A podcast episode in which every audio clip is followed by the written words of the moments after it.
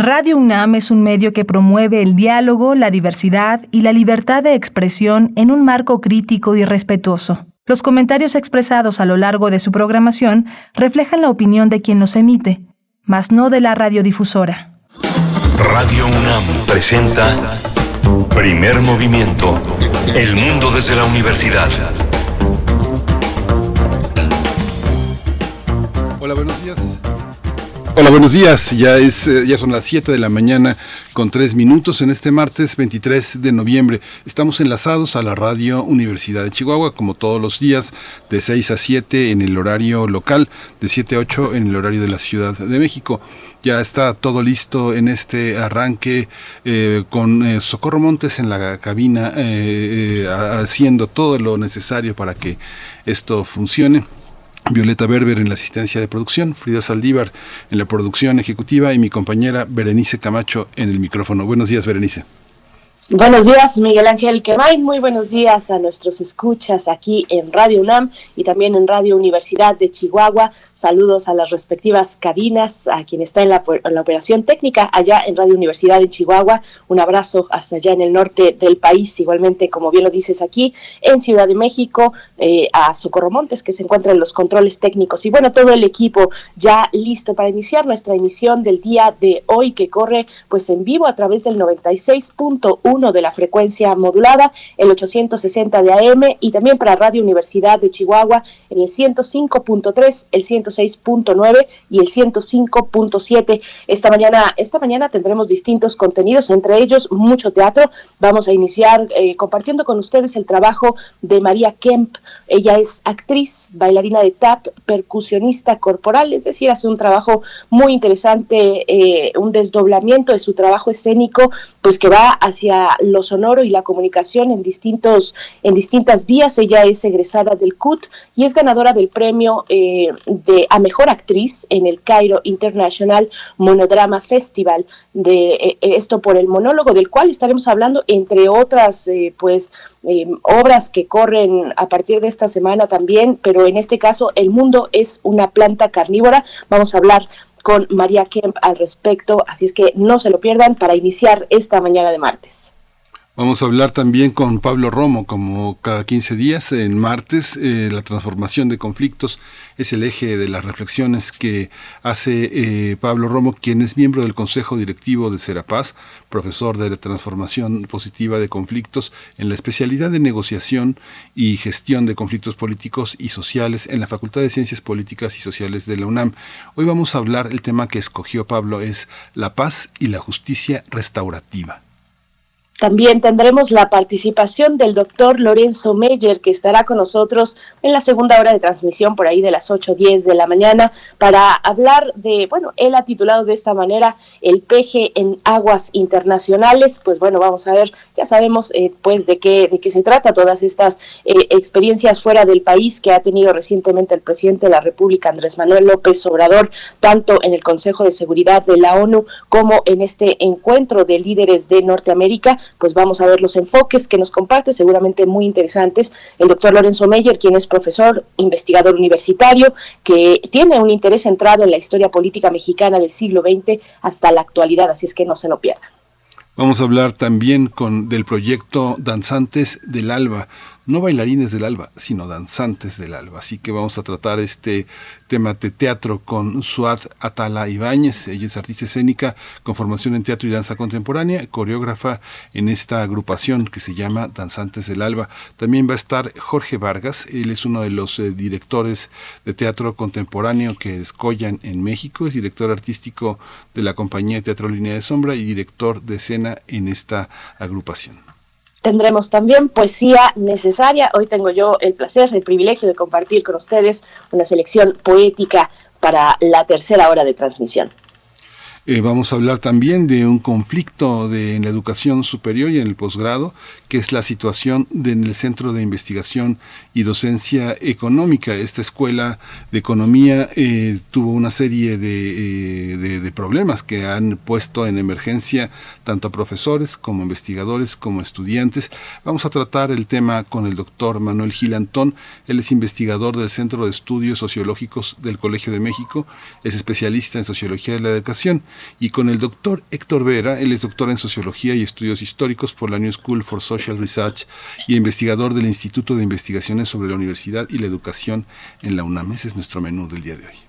Bueno, pues interesante la mesa del día con este acercamiento al CIDE desde las perspectivas de nuestros invitados, el CIDE que es un centro de investigación público y que forma parte del sistema de centros públicos de investigación del el CONACID, pues bueno, está este tema para la mesa del día. Vamos en este momento con nuestra información, nuestro corte informativo sobre COVID-19, qué pasa a nivel nacional, internacional y también información distinta de la UNAM. COVID-19. Ante la pandemia, sigamos informados.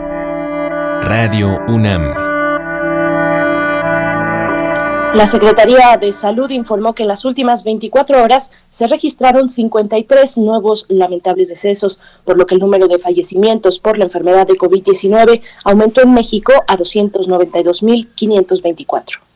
De acuerdo con el informe técnico ofrecido ayer por las autoridades sanitarias, en ese mismo periodo se registraron 916 nuevos contagios, por lo que los casos confirmados acumulados aumentaron a 3.864.278, mientras que las dosis de las diferentes vacunas aplicadas contra COVID-19 suman ya 130.975.650. Los casos activos estimados en todo el país por la Secretaría de Salud son 17.729.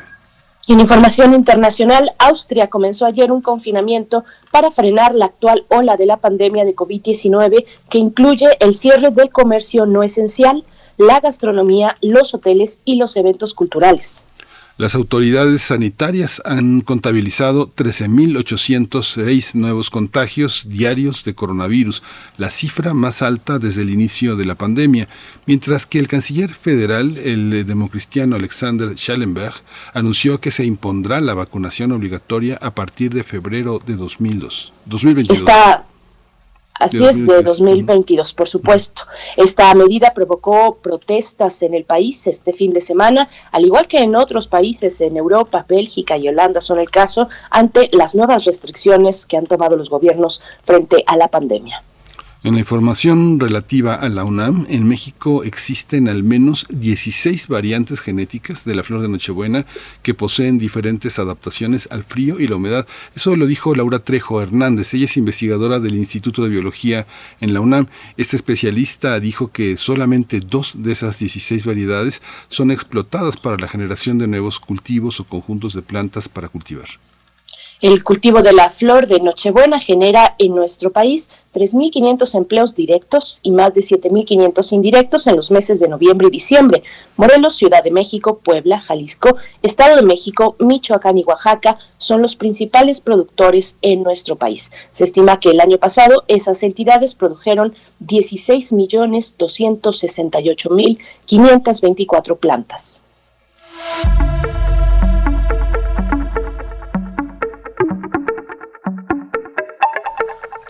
En el marco del segundo encuentro internacional de infancias y adolescencias, territorios, narrativas y fantasías, la Cátedra Rosario Castellanos de Arte y Género invita al conversatorio con el documentalista y educador social, así como activista transfeminista Cani La Puerta, sobre la película Niños, que aborda la vida de un niño que enfrenta a una sociedad binaria. Cani La Puerta, pues eh, eh, es interesante rastrear su trabajo también eh, documental que ha entrado en distintos momentos. Todavía todavía no sé si esté de pues en la posibilidad de que el público ya pueda ver el trabajo que ha preparado Cani La Puerta en otros aspectos también. Por ejemplo ha entrado a centros penitenciarios ha, ha hecho una labor interesante Cani La Puerta este documentalista de, de origen español y bueno la transmisión de este conversatorio estará disponible el martes 23 a las 5 de la tarde a través de la página de Facebook de la Cátedra Rosario Castellanos. No se lo pierda fácilmente, así entramos Rosario Cátedra Rosario Castellanos UNAM en Facebook y lo van a encontrar el día de hoy, martes 5 de la tarde. Vamos a ir con música, vamos a empezar con Ibelli. Made of Gold Feet, Pasalido.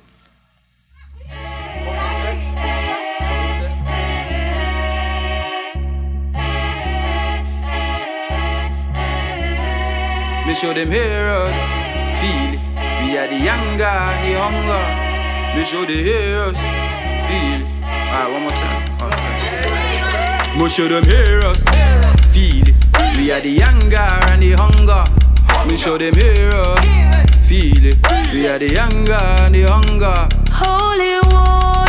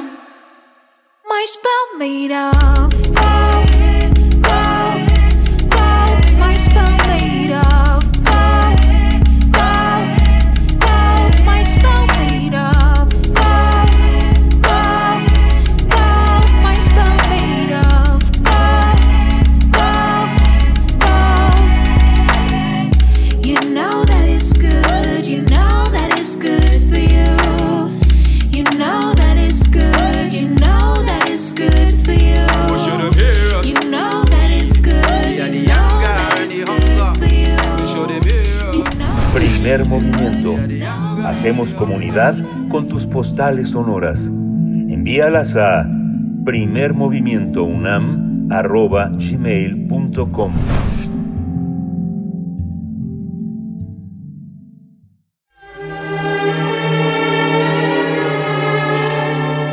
Teatro, teatro, teatro.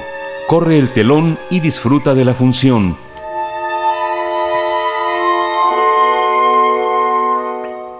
Durante el Festival Internacional Monodrama en el Cairo, la mexicana, la actriz mexicana María Kemp obtuvo el premio a la mejor actriz por el monólogo El mundo es una planta carnívora. Esta obra teatral está inspirada en el personaje femenino de Lavinia, un personaje de la obra Titus Andronicus de William Shakespeare. A esta mujer le cortan las manos y la lengua, por lo que se dio cuenta que cuando tuvo la posibilidad de hablar, quizá, quizá nunca dijo nada. Esta situación provocó que María Kemp realizara un viaje de autoficción en el que se cuestionó, entre otras cosas, qué diría si pudiera volver a hablar por un día. La dramaturgia de la obra eh, se hizo en conjunto con la directora Valeria Fabri y fue impulsado a través del programa de estímulos a la creación y desarrollo artístico del Estado de Morelos. El monólogo se presentará el miércoles 24 de noviembre a las 18 horas en el Museo Morelense de Arte Contemporáneo y el martes 30 de noviembre a la misma hora en el Teatro Ocampo. María Kemp es actriz, bailarina de tap, percusionista corporal y egresó del Centro Universitario de Teatro del CUT. Actualmente forma parte del colectivo Mujeres Pájaro, Teatro en México, con quienes presentará la obra Crónicas de Vuelo del jueves 25 al domingo 28 de noviembre en este espacio, el Teatro El Milagro. Y esta mañana vamos a hablar con María Kemp, actriz, bailarina de tap, percusionista corporal, egresada del CUT, ganadora del premio a Mejor Actriz en el Cairo International Monodrama Festival y por, por el monólogo El mundo es una planta carnívora. Pues qué gusto encontrarnos esta mañana. María Kemp, eh, bienvenida a Primer Movimiento a Radio UNAM. ¿Cómo te encuentras? Hola, ¿qué tal? Muchas gracias. Qué, qué, bella introducción. Gracias por el espacio y muy feliz de estar aquí eh, recordando mi casa donde estudié. Gracias, María. María, el, eh, cuéntanos eh, la aventura. ¿Cómo, ¿Cómo llegas hasta el Cairo en esta en este apoyo que, eh, que forma parte de un sistema, de un programa de estímulos a la creación? ¿Cómo, eh, ¿Cómo concursas? ¿Por qué propones esa obra? ¿Y por qué el Cairo? ¿Por qué en ese festival de monodrama? Claro que sí. Pues ha sido todo, toda una aventura, eh, muy, muy, con, con mucha energía y mucha emoción, porque, pues, claro, como comentas, eh, este proyecto es gracias a una beca del FONCA, pero estatal, del PECDA Morelos, que gané en este año, y que gracias a este estímulo, eh, también en un año tan difícil como, como artista por, por la pandem- pandemia, evidentemente, eh, pues yo logro obtener este esta beca y, y bajar todas las ideas que estaban en mi mente y, y decir, bueno, voy a hacer un proyecto yo sola, claro que con, con aliadas, con, con aliados y con gente que, que le tenga la confianza para y libertad para crear, que ahora como mujer para mí es algo muy importante, sentirme libre cuando creo. Y em, el 23 de junio me, me voy a Nueva York a hacer una audición para Stomp, que es uno de los em, pues espectáculos pioneros en la percusión corporal. Y me, eh, me quedo, me, me, me ofrecen un primer este, contrato para la primera semana de ensayos, pero yo no puedo firmar ese contrato porque porque no tengo visa de trabajo, ¿no? No tengo más que mi visa de turista.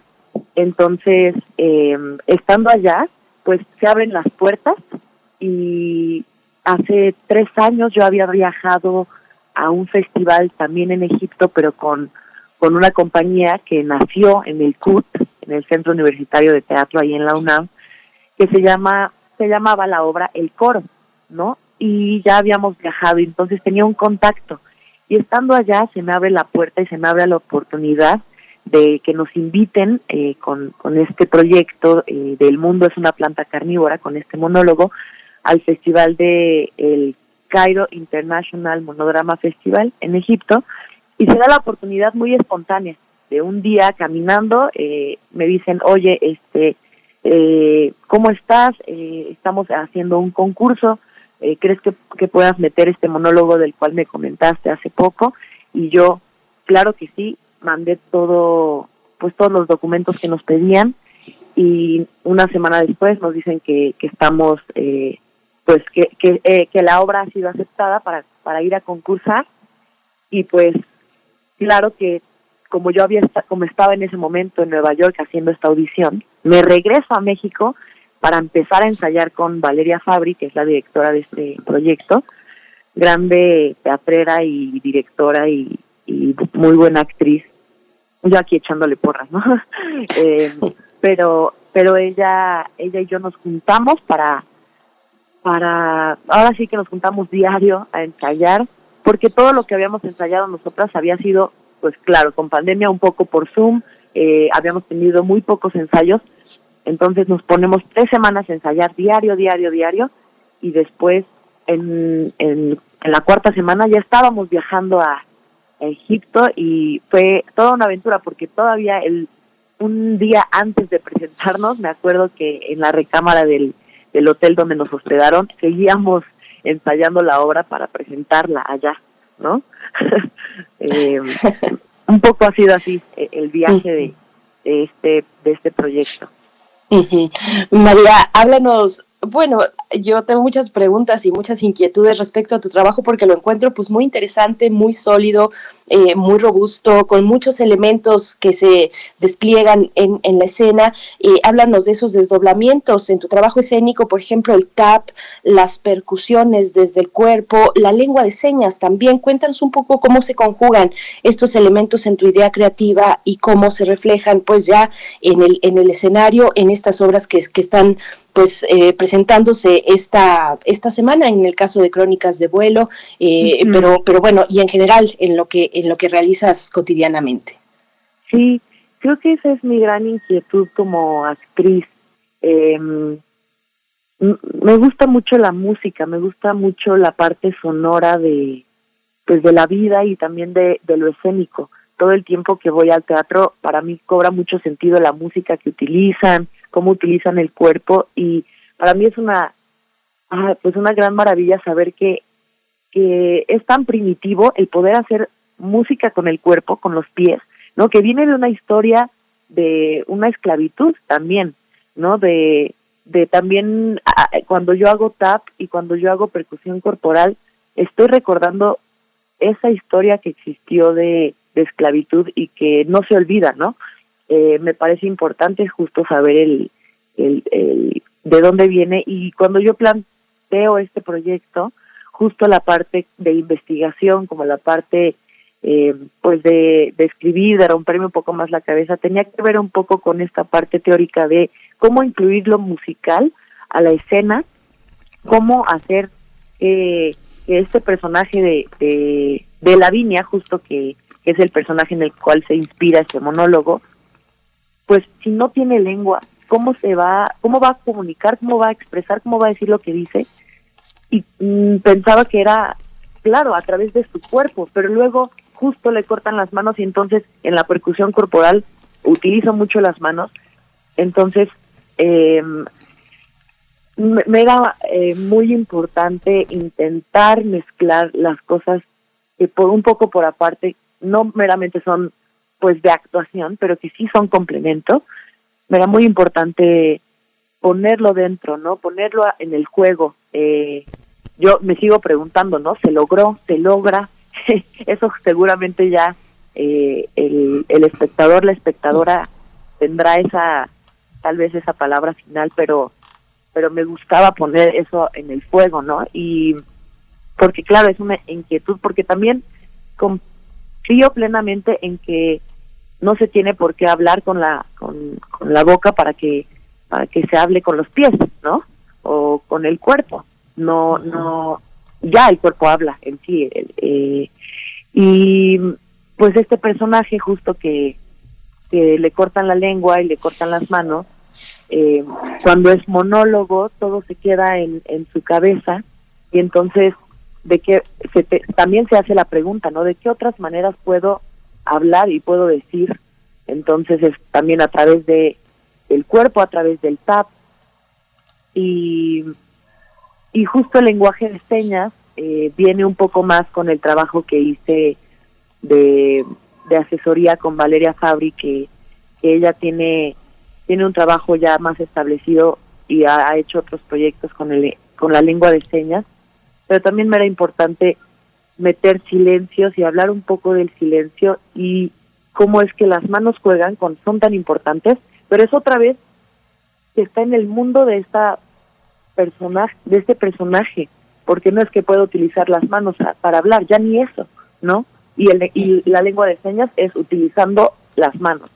Y otra vez es todo esto que tú estás creyendo que estás hablando con las manos tampoco lo estás haciendo y se queda en tu cabeza y se queda en tu imaginación porque porque ya no tienes no porque te han mutilado y es es muy fuerte. Eh, el ser universitaria, ser una egresada del CUT implica también una consideración sobre lo que nutre el trabajo eh, escénico. En este caso eliges un clásico, eliges a Shakespeare. Hay una, hay una, hay una visión que alimenta esa parte. ¿Cuál es la particularidad eh, con todo y que ya como egresada has volado eh, hacia otras partes? Eres parte de las mujeres pájaro en ese vuelo. ¿Cómo, cómo trabajar, cómo trabajar lo escénico desde esa abstracción que consiste en adaptar a un lenguaje tan contemporáneo a un clásico tan añejo? Pues justo creo que parte mucho de la pregunta del por qué soy actriz y el y no sé dicen por ahí no me, me, me dijeron en la escuela que, de pronto los personajes pues ya no ya no recuerdo nos escogen o nosotros los terminamos escogiendo pero pues sí o sea en este año me sentí muy identificada con el uso de la voz, ¿no? De pronto, en verdad, eh, me, me preguntaba, ¿yo sabré actuar todavía? Ha- Hace mucho que no me subo al escenario, ¿no? Eh, los teatros estaban cerrados, eh, justo con este proyecto de Mujeres Pájaro, eh, iba a ser una obra de teatro, estábamos a nada de estrenar, vino la pandemia y no lo logramos, entonces tuvimos varios meses pensando qué vamos a hacer, porque claro, no nos pueden dejar así, ¿no? Sin nada y de pronto, bueno, respira, se puede, pero no se puede, Eh, eh, es importante, no es importante, tal vez no es indispensable, muchas preguntas que que pues que, que te- también lleg- llegan al corazón, ¿no? Llegan al alma y este cuando uno es actriz, cuando es artista y, y pues este viaje, este personaje justo pues que, que es tan tan fuerte con este discurso de el ser escuchada mujer en México con, con todas las implicaciones pues cobra todo el sentido con esta autoficción que yo hago también eh, siendo egresada no de y con estas preguntas después de bueno y, que seguimos en pandemia pero pues después de también esta crisis como artística que vivimos con el cómo voy a utilizar la voz ahora quiero ser escuchada quiero hablar quiero pararme en un escenario y, y, y decir claro que sí quiero no con estas ganas de de pararme en un escenario una vez más. Y justo había sido un viaje muy pues fue muy bello poderme subir una vez más en, en el teatro y fue en, en pues en Egipto. Ahora ya aquí en México será en Cuernavaca con estas funciones que tendré de, del monólogo y también de mujeres pájaro. Pero bueno un, un poco un poco eso pasa por mi cabeza María, eh, cuéntanos precisamente de esta obra, eh, Crónicas de Vuelo, y de tu trabajo en el colectivo Mujeres Pájaro Teatro. Eh, ¿cómo, ¿Cómo se juntaron? ¿Cómo fue ese, ese momento? ¿Cómo han ido caminando juntas? Cuéntanos un poco de esa parte. Pues me gusta a mí justo mucho el nombre, ¿no? Eh, elegimos el, el pájaro por, por la metáfora de la libertad, ¿no? De, de, de sí, de querer volar, ¿no? Eh, también recién egresadas, somos todas del Centro Universitario de Teatro. Claro que, que Mujeres Pájaro terminó siendo un grupo de mujeres mucho más grande después cuando hicimos este proyecto pues más experimental con lenguaje cinematográfico y terminamos siendo como veintitantas mujeres hasta nuestras mamás entraron a- al proyecto no ellas actúan en la en la pieza y ellas actúan de unas guerrilleras en la pieza. Hay cine- cin- eh, mujeres que hacen cine mujeres que hacen sonido un, grupo de mujeres muy muy fuerte y mm, pues también cobra todo el sentido que que nace también del CUT, ¿no? De un de un estímulo que se llama incubadoras, que es eh, la producción la hace Teatro UNAM y que estrenamos justo en Teatro UNAM hace ya casi un año por por la plataforma de YouTube y de, de Facebook y que ahora pues seguimos volando, ¿no? Con la metáfora de- del, del vuelo y que nos vamos al espacio del Teatro El Milagro a presentar esta pieza que habla de, pues, muy en el conflicto nosotras, pues claro que está la pregunta del qué es ser mujer, ¿no? ¿Qué, qué es ser mujer? Y también nos dimos cuenta de que tenemos mucho más preguntas que certezas terminando de hacer este, este proyecto y que es imposible hablar de todo tipo de mujeres, pero que, que hay muchas personajes, ¿no? Porque con ellas eh, les decimos personajes, que justo lo que tienen en común es este lugar en donde cada una de ellas encuentra un mínimo porcentaje o de, libertad y que o una búsqueda de la libertad y que se ve plasmada en esta pieza. Eh, hay muchas personajes, igual no voy a hablar un poco para que para que vayan a verla, porque me encantaría que la- las personas que nos están escuchando vayan a verla. Estaremos del 25 al 28 ahí en el Teatro El Milagro y pues espero que, puedan acompañarnos en horarios de teatro. Y ha sido un, un vuelo muy muy lindo porque es muy bello también trabajar con puras mujeres, a mí no me había tocado, no es la primera vez que digo, ah, bueno, voy a hacer una creación colectiva con un grupo de puras mujeres y es este una experiencia también justo como yo empecé hablando de, del teatro en donde me siento muy en confianza y es y eso lo agradezco plenamente, ¿no? Eh, María, hay una hay un aspecto también que hay, fíjate, justamente este ayer coincidía en una en una reunión donde estaba Boris Schumann, eh, Gabriel Pascal, David Holguín, Jaime Chabot, este Raquel Araujo, todos coincidían en que había una parte en la que el teatro tenía que sostenerse con apoyos gubernamentales para poder este generar un patrimonio artístico. Había quien decía no este, tienen que recibir ayuda y después volar con sus propias con sus propias alas tú has tenido un apoyo de la incubadora que forma parte de los proyectos eh, que ahora están en el CUT que también eh, el sistema de creadores de Morelos. Cómo es esa situación cómo cómo hay una eh, manera de presentarse en una escena en la que no se presenta para este, llevarte el porcentaje de los boletos y vender 200 boletos en una noche o 500. Eh, ¿Cómo es esta parte del teatro. ¿Qué, ¿Qué clase de teatro hace una persona como tú, universitaria, que lee los clásicos, que trabaja en una cuestión también de género, cobijada por mujeres, como ahora lo señalas, que, que, es, que, es una, que es una manera también de trabajar interesante en comunidad? ¿Qué, ¿Qué tipo de teatro se hace al cobijo del Estado y cuáles son los desafíos para hacer un teatro comercial que viva de la taquilla? ¿Cómo lo vives tú? Wow, es una pregunta fuerte porque justo ayer platicábamos en, el ensayo con, con todas las mujeres pájaro que, que qué difícil, ¿no? Justo lo decíamos, eh, casi que, que decíamos, bueno, poco a poco estamos tal vez eh, generando un poco más de ingreso, pero pero ciertamente no es que, que nos llevemos tanto, ¿no? Eh, creo que hemos sido afortunadas, creo que he sido afortunada en tener apoyo. Eh, pero claro que he metido apoyos en donde de pronto no llegan, ¿no? Y, y entonces, uh, ¿qué, ¿qué voy a hacer? ¿No? Está siempre la pregunta. Claro que es un teatro, pues, independiente, eh, que se hace con mucho amor, con mucha entraña, con muchas ganas de, pues, de querer hacer teatro, ¿no? Y de no, pues, no, no irse. O sea, de pronto pues sí me llegan muchas preguntas eh, y sigo pensando qué difícil. Eh, eh, claro que está el estímulo y entonces por momentos hay más, no hay más, hay más papa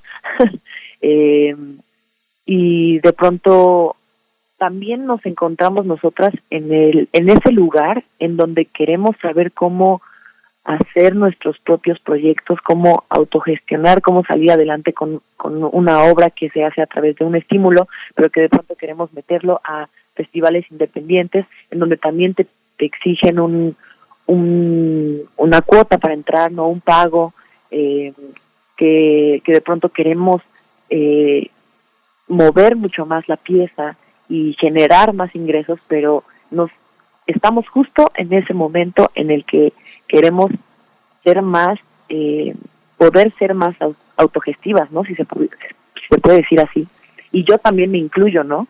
De pronto estoy ahí en, eh, naufragando un poco, porque claro, eh, voy regresando y, y, y es difícil que, que en la escuela te digan cómo cómo hacer esto, cómo hacer un proyecto y salir. No, no, no, no pasa mucho. O sea, claro que llevamos una, una clase en donde te enseñan un poco a hacer una carpeta para tu proyecto, pero yo la verdad que salgo con, con muchas dudas de cómo hacerlo, ¿no? Te diría que aún las tengo, que, que, que voy ahí eh, agarrándome de, de contactos que igual son mucho más grandes y, y que puedo hacer preguntas y que de pronto digo, ah, bueno, eh, eh, trabajé con, con esta persona, eh, voy a voy a lanzar no el, el la caña para ver si le interesa el proyecto y, y creo que me, me, me estoy más en el lugar en donde estoy viendo cómo funciona,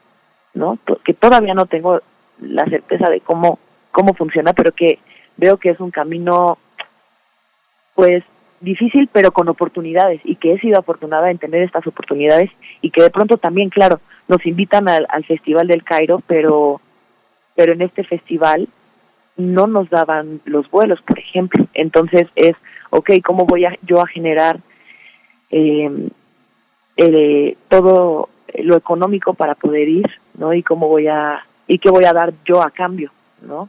Eh, tuvimos que realizar un Kickstarter en donde la gente nos apoyó bastante y había recompensas para ellos, ¿no? Tenemos que ahora hacer estas recompensas. Yo a, cambio voy a ofrecer y eh, talleres de percusión corporal, clases de, tap, al igual que mi otra compañera, clases de, de lengua de señas, ¿no? Con, con lo escénico, eh, pero siempre es como buscar la manera de yo te doy, tú me das. Es, creo que un viaje en el que sigo yo bien eh, encontrando la encontrando la manera Y es muy interesante esta parte que comentas en Kickstarter, eh, el nuevo mecenazgo digital, bueno, nuevo entre comillas, pero que, que se mueve bajo otras claves también de colaboración, de intercambio, que, que ahí, bueno, es, es un espacio interesante. María Kemp, eh, te pregunto, ¿volverás, intentarás de nuevo eh, en Nueva York, en este panorama de teatro cultural independiente? Eh, que, que tiene pues tantos desafíos en México, se hace presente para ti, ya que has incursionado en el ámbito internacional, se hace eh, pues presente la posibilidad de salir del país, de hacer una carrera también o de tener un pie fuera, al menos eh, vas a vas a volver, a, vas a intentarlo de nuevo en Nueva York. Sí, completamente. Eh, justo al, al, al espectáculo al que audicioné se le llama Off-Broadway, entonces es un poco más independiente que, que todos los teatros que, bueno, que, que la mayoría de obras de, de teatro que están allá, que son más comerciales, ¿no? Y que es mucho el teatro musical. Y justo este, este espectáculo es pues más independiente y, y sí, o sea, yo es- estoy esperando realizar mi visa de artista, e intentando juntar todos los requerimientos para, para una vez teniendo todos los requerimientos, aplicar a la visa de artista y, volver a audicionar para, para tener la oportunidad de estar allá porque porque sí me, me, me llama, me llama mucho como artista, ¿no? Y, y tiene mucho también que ver con el, por ejemplo, el sentir que, que puedo estar representando en, en el festival allá en el Cairo a México, ¿no? Y que me da mucho orgullo y que me, que, me, que, que así me, me hace sentir este vi- vibrando, ¿no? Que me, que, que me, que me hace palpitar el corazón. Entonces, sí, sí, sí buscaría la manera eh, de una vez más eh, audicionar para, para estar allá y ya les estaré contando si, si se logró, ¿no? Que, que yo cruzo aquí eh, mis changuitos para para que se que, para que se logre porque me daría mucho gusto poder estar allá. Claro que sí. María, hay una hay un aspecto ayer justamente una, en una en, un- en esta reunión de la que te hablo sobre el, el México en escena, Gabriel Pascal señalaba hay un nivel en el que se se tienen que recibir apoyos para un sistema de creadores que es distinto a otro a un sistema a un sistema más eh, de apoyo al desarrollo social que tendría que ver con apoyar a jóvenes para que experimenten lo que es lo que es el teatro, distinguir entre la creación la, la labor de los creadores y la labor del gran eh, del gran público que se interesa en hacer actividades el teatro amateur hay, hay que hacer esa distinción, es importante hacer esa distinción entre la creación y, y lo, y, lo, y el teatro de aficionados. Ay, qué, qué, qué fuerte, pero lo primero que yo me pregunto es, eh, ¿yo sabré eh, responder esto? ¿Sabes? Eh, no lo sé, ciertamente, no lo sé. De pronto tiene que ver un poco con, con el que es ser profesional también, ¿no? Eh, cuando ya, o sea, yo que estudié en el CUT, ¿no? Eh, bueno, estudié en el CUT, pero hay mucha gente que de pronto no no no tiene una escuela así, vamos, que, que, va a una carrera en donde estudia cinco, cuatro años y, y es este, pues es muy buen es muy buen actor desde que desde, desde pequeño. Eh, claro que es distinto el, el, el teatro pues si lo decimos como amateur no que igual y pueden ser como escuelas eh, que híjole no sé es, es difícil de- de- difícil esto pero realmente no sabría no sabría. U- ustedes qué piensan de esto por ejemplo A ver, Miguel Ángel, Ahora sí pásanos la respuesta. No, digo, hay un sistema, hay un sistema en el que, digamos, este, se- hay proyectos eh, en los que el gobierno federal le da un apoyo a jóvenes que están ensayando eh, una, una carrera, pero que no tienen una una base curricular que se hace con los años es lo que determina la disciplina, la constancia, el presentar, el presentar una serie de trabajos que permiten confrontarse con la tradición, tener un nivel internacional.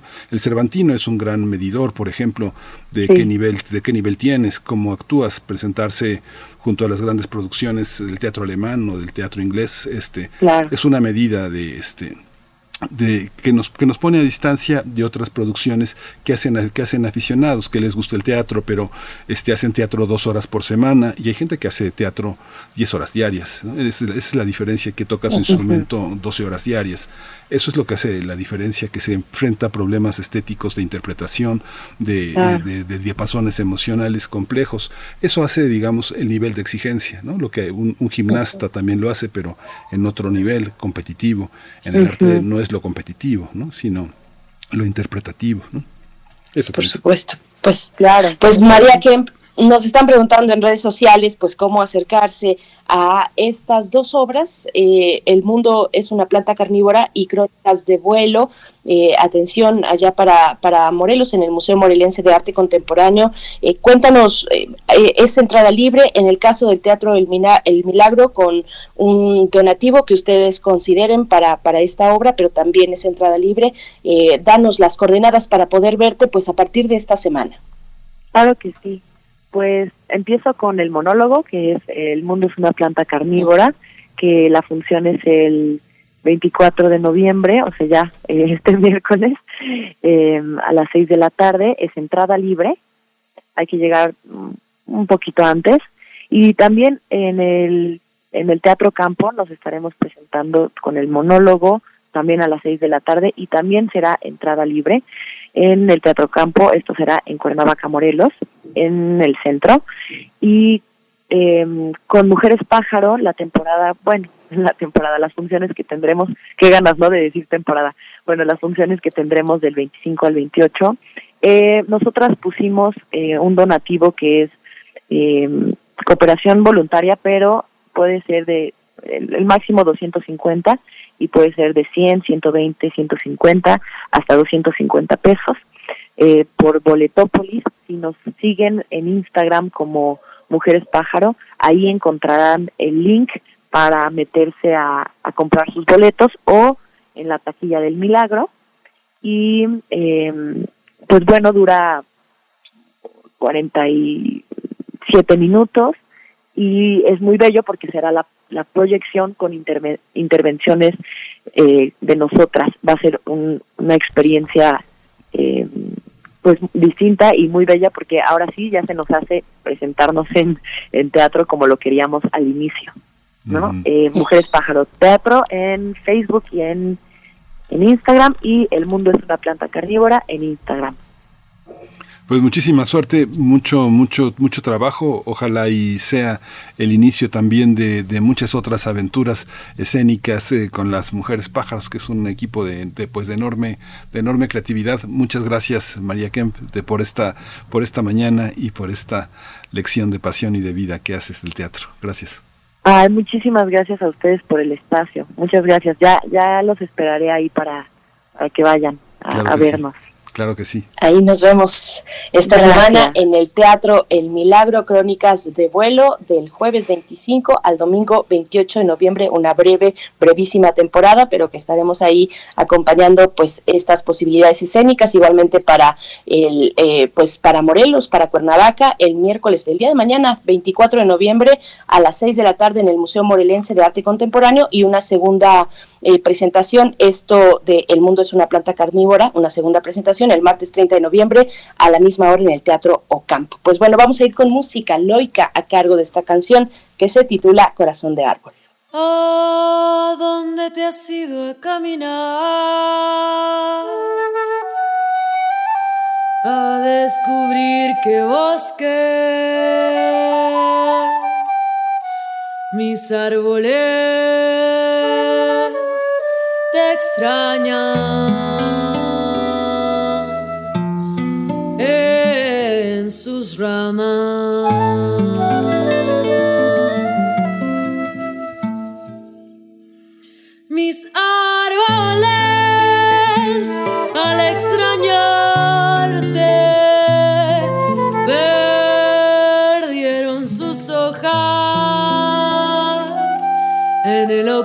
la gente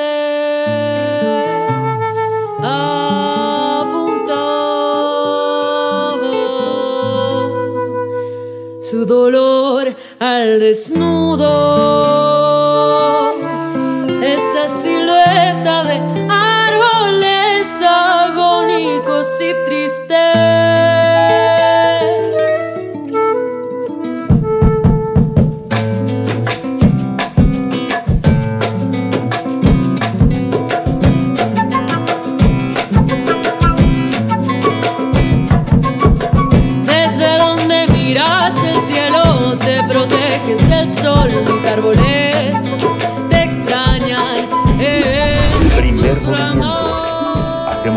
En la sana distancia.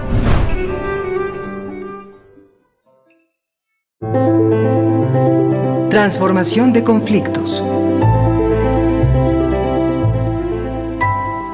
Damos la bienvenida a Pablo Romo, él es miembro del Consejo Directivo de la organización Serapaz y profesor de la Facultad de Ciencias Políticas y Sociales de la UNAM en Transformación Positiva de Conflictos en la especialidad de negociación y gestión de conflictos políticos. Así es que, bueno, muy buenos días, querido Pablo Romo, ¿cómo te encuentras esta mañana de martes? ¿Qué tal? Qué gusto de escucharte, qué gusto de escucharlos y saludo al auditorio.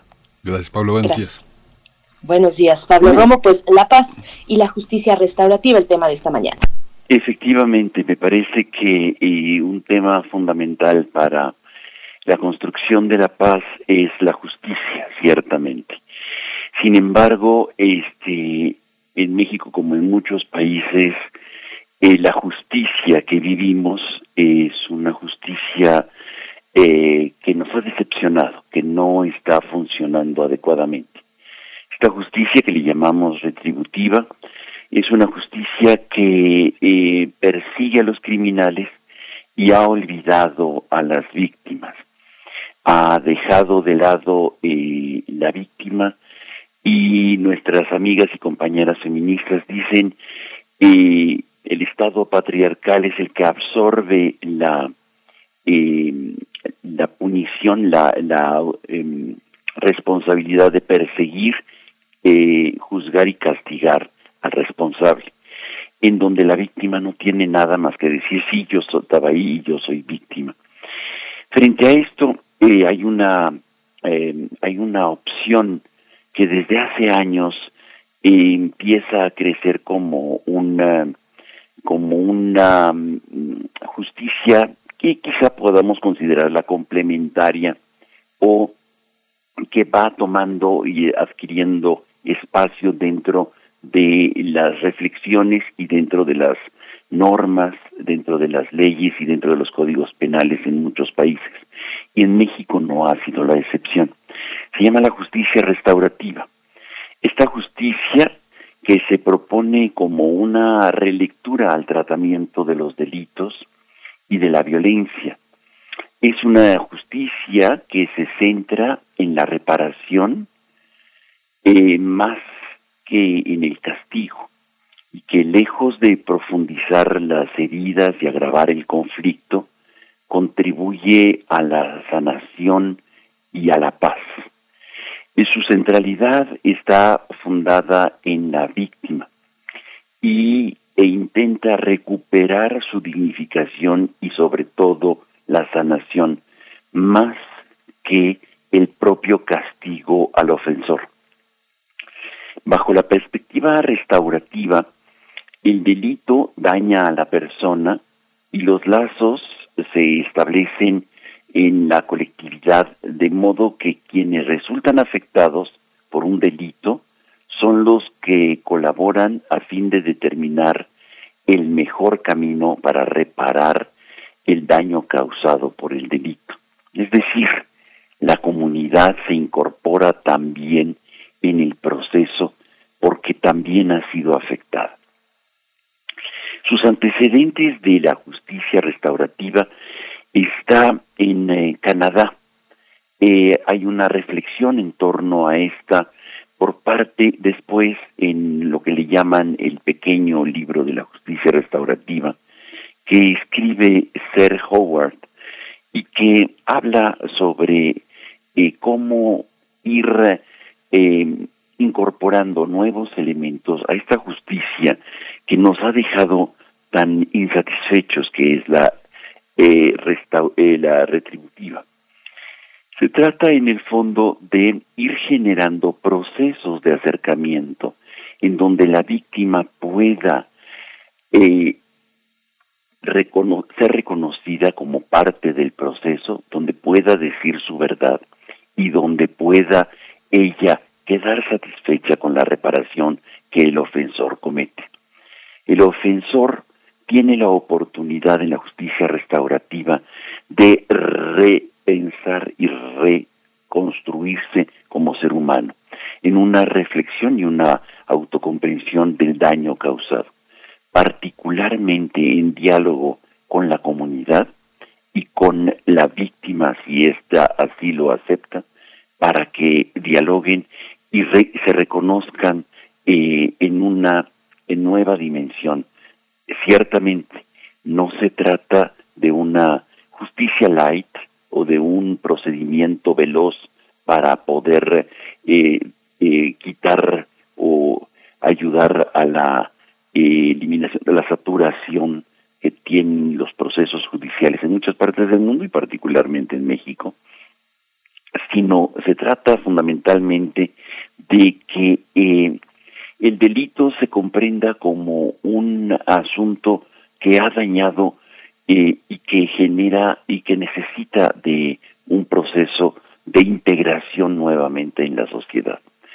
México me parece que estamos delante de una em, de una oportunidad para ir más allá de lo que la justicia eh, retributiva nos ha otorgado.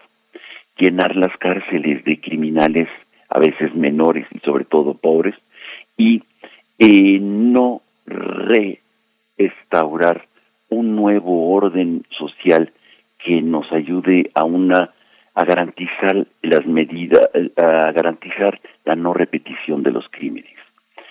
En el fondo estamos delante de un paradigma que se empieza a aplicar ya en el, eh, eh, con los eh, em, delincuentes menores o los infractores menores, es decir, adolescentes, en la ley para adolescentes del Código Penal, empieza a incorporarse ya este tipo de prácticas de justicia restaurativa que ayudan a redignificar a la víctima y rehumanizar al ofensor. Esto es un paso para restablecer y retejer el tejido destruido social. En México puede ser una gran oportunidad de reflexionar más en torno a esta justicia que más que vengar y generar ojo por ojo, genera una posibilidad de crear nuevos puentes para la paz. Pablo pues es es muy interesante que lo, que lo traigas esta mañana. Eh, me quedé pensando en que para el caso de la justicia, en este caso de mujeres víctimas de violencia, eh, eh, en esta idea de justicia restaurativa, también tiene mucho que ver con que en muchas ocasiones, en muchas, muchas ocasiones, el ofensor es un familiar, es un ser cercano, hay un vínculo emocional, hay una comunidad de por medio también cuando se realiza alguna ofensa, algún acto de violencia para, para, la, para una mujer, eh, para una niña, para una joven. Eh, mm, yo rastreo también que tiene que ver por ahí cuando la justicia, digamos, ordinaria, pues no resuelve lo que se rompe con una ofensa de este tipo en el ámbito familiar o comunitario. Eh, es, es, también por ahí y te pediría que nos, que nos puedas repetir esta obra que citabas al, al principio, Pablo Romo. Sí, es el se trata del pequeño libro, The Little Book uh, of the Restorative Justice. Es el pequeño libro de la justicia restaurativa. Se encuentra fácilmente en, en Internet y es, digamos, el primer paso de la justicia restaurativa. Y ciertamente, como tú dices, puede ser un um, instrumento un, eh, para ayudar a generar un proceso de este de transformación positiva de un conflicto y o de un delito, como puede ser esto, en donde muchas veces las mujeres ofendidas sabiendo que su familiar puede ir a la cárcel y puede resultar peor el remedio que la enfermedad, no los denuncian y construyen más impunidad. De lo que se trata no es de fortalecer la impunidad, no es una justicia light, es de alguna manera un proceso de reconocimiento desde el ofensor del daño que ha cometido, reconstruir, reconstruir y reparar el daño y reintegrar a la víctima socialmente, reivindicar a la víctima socialmente dentro de este proceso.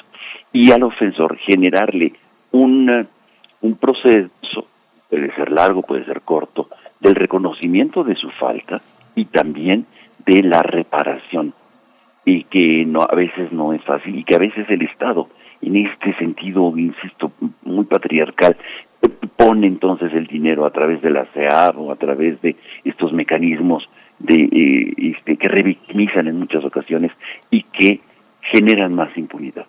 Hay que reflexionar más en torno a esto, sobre todo para eh, reconstruir tejidos sociales desbaratados y construir paz. Pues te agradecemos, Pablo Romo, esta mañana, esta participación y como siempre, pues esta orientación hacia una transformación de conflictos. Nos encontramos en 15 días y te deseamos lo mejor esta semana. Muchísimas gracias, saludos al auditorio, saludos Miguel Ángel. Gracias, Pablo. Hasta pronto. Hasta pronto también a nuestros amigos, a nuestros colegas de la Universidad de Chihuahua, de la Radio Universidad de Chihuahua. Nos escuchamos mañana de 6 a 7 de la mañana, como todos los días, de lunes a viernes. Quédese con nosotros, quédese aquí en Radio UNAM. Hay mucho que escuchar todavía.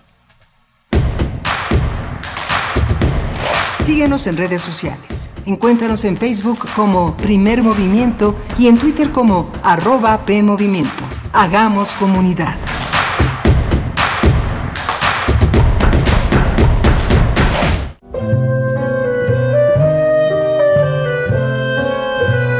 Gabinete de Curiosidades.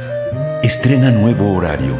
Todos los sábados a las 5.30 de la tarde por el 96.1 de FM o en radio.unam.mx. Y explora con Frida Rebontulet y sus almas hertzianas las sonoridades extrañas, antiguas o poco conocidas que las sombras del tiempo nos han dejado. Únete a esta expedición que lleva ya seis años al aire. Radio UNAM, Experiencia Sonora. En México, el sol sale para todos. Buscando el bienestar de la gente. En el PRD creemos que las decisiones deben ser de todas y todos los mexicanos y no de una sola persona. Porque queremos que todas y todos vivan mejor. Impulsamos apoyos económicos para que se superen los más necesitados y no para pedirle su voto. Exigiendo servicios de calidad en educación, salud y vivienda. Eso es un México más justo y con la participación de todas y todos podemos hacerlo. El sol sale para todos. PRD. Dos tazas de raticida. ¿Raticida? Una taza de gasolina. ¿Gasolina? Remover con tres cucharadas de ácido sulfúrico. Agregar media onza de amoníaco y cocinar a fuego lento. No importa qué droga química te metas, todas están hechas con veneno y de todas formas te destruyes. Mejor métete esto en la cabeza. Si te drogas, te dañas. Ups, creo que se nos pasó la mano de acetona. Si necesitas ayuda, llama a la línea de la vida. 800-911-2000. Gobierno de México.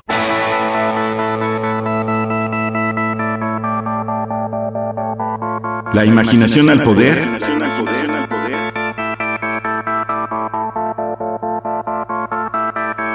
Cuando el rock dominaba el mundo. Todos los viernes a las 18.45 horas por esta estación. 96.1 TFM. Radio UNAM, Experiencia Sonora.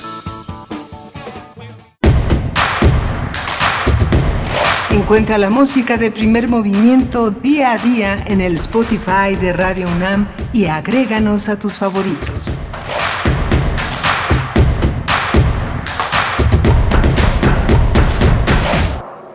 Buenos días, estamos en primer movimiento iniciando nuestra segunda hora de transmisión. Damos también la bienvenida a la radio Nicolaita que nos alberga, nos aloja durante esta hora en el 104.3 y nos da la posibilidad de llegar a Morelia y hacer comunidad, pues también con la Universidad Michoacana de San Nicolás de Hidalgo, todo un privilegio hacer esta red de radios universitarias y radios públicas.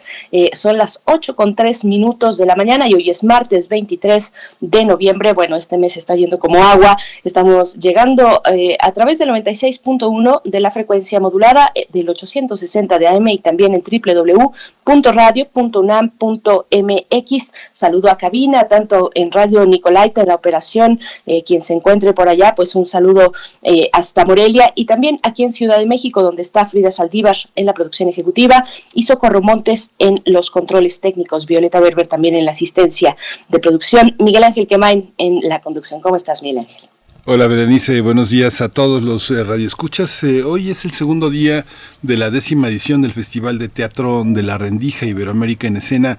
Eh, se puede seguir en Twitter, en Facebook, en la propia red de la, de la Rendija, este espacio virtual que han desarrollado durante la pandemia creció, se hizo una, un trabajo a distancia verdaderamente interesante. Tuvimos eh, la oportunidad en algunos momentos de, de hacer eh, algunos enlaces eh, con esta compañía yucateca y bueno, la rendija, la rendija sede virtual.com es el espacio donde podrá ver toda una serie de grupos, de conversatorios, de talleres. Eh, ya que estamos de teatro en este día, vale muchísimo tener la oportunidad de acercarse a uno de los grupos de mayor vanguardia en Latinoamérica, un grupo verdaderamente interesante que ha reunido lo mejor de las artes escénicas en este en esta edición que termina el próximo domingo. El próximo domingo concluye este festival, este festival de teatro y tiene un, un eh, un, un, espectáculo de dramaturgia importante. Jaime Chabot, el dramaturgo, director de Paso de Gato, que cumple 20 años justamente, ha hecho toda una serie de trabajos de escritura, de dramaturgia en línea, que vale mucho la pena acompañar y ver, ver esa, esa puesta en escena de la escritura, es uno de los atractivos de esta, de esta edición. Bien, pues qué, qué emoción de verdad ver este regreso al teatro. Bueno, en este caso entiendo que es online, pero pero bueno, hemos tenido aquí dado cuenta de muchas opciones y oportunidades que, que pues eh, nos reflejan pues ese reflejo ese, ese, regreso perdón del teatro regresando a los escenarios. Hay que hacerlo siempre con sana distancia no abandonar las medidas sanitarias que ya conocemos pero bueno sí sí alivia alivia un poco al cuerpo alivia un poco al alma el regreso presencial a algunas actividades regresos híbridos también. Bueno pues están estas recomendaciones y seguiremos. Durante esta hora también tendremos teatro pero antes antes estaremos con el doctor Lorenzo Meyer en unos minutos estará con nosotros aquí eh, Lorenzo Meyer, profesor investigador universitario, para hablar de el peje en las aguas internacionales. Es eh, la forma en la que Lorenzo Meyer titula su participación de esta mañana. Lorenzo Meyer que colabora cada 15 días en martes aquí con nosotros en Primer Movimiento, Miguel Ángel. Sí, justamente vamos a tener en un momento a Lorenzo Meyer. Creo que ya está ya listo. Hay que bueno, hay que aclarar que el Teatro La Rendija sí va a ser presencial, va a ser también este en línea, va a ser un modelo híbrido que en Mérida va a poder este tener como sedes el Centro Cultural La Cúpula, la Quinta Montes Molina, que es muy bella, y bueno, la sede del Teatro La Rendija. Bien, pues, pues no, no se lo pierdan y también no se pierdan esa oportunidad que tuvimos hace un momento con María Kemp de asistir al teatro El Milagro. Eh, eh, recuerden que es una entrada, la entrada es libre con un donativo eh, opcional. Pues bueno, ahí, ahí está esa oportunidad si se encuentran en Ciudad de México o si no, si están en Morelos, en Cuernavaca, pues también atender a esta presentación. Nos vamos, nos vamos ya con el doctor Lorenzo Meyer que se encuentra en la línea. Primer movimiento. Hacemos comunidad con tus postales sonoras. Envíalas a primermovimientounam.gmail.com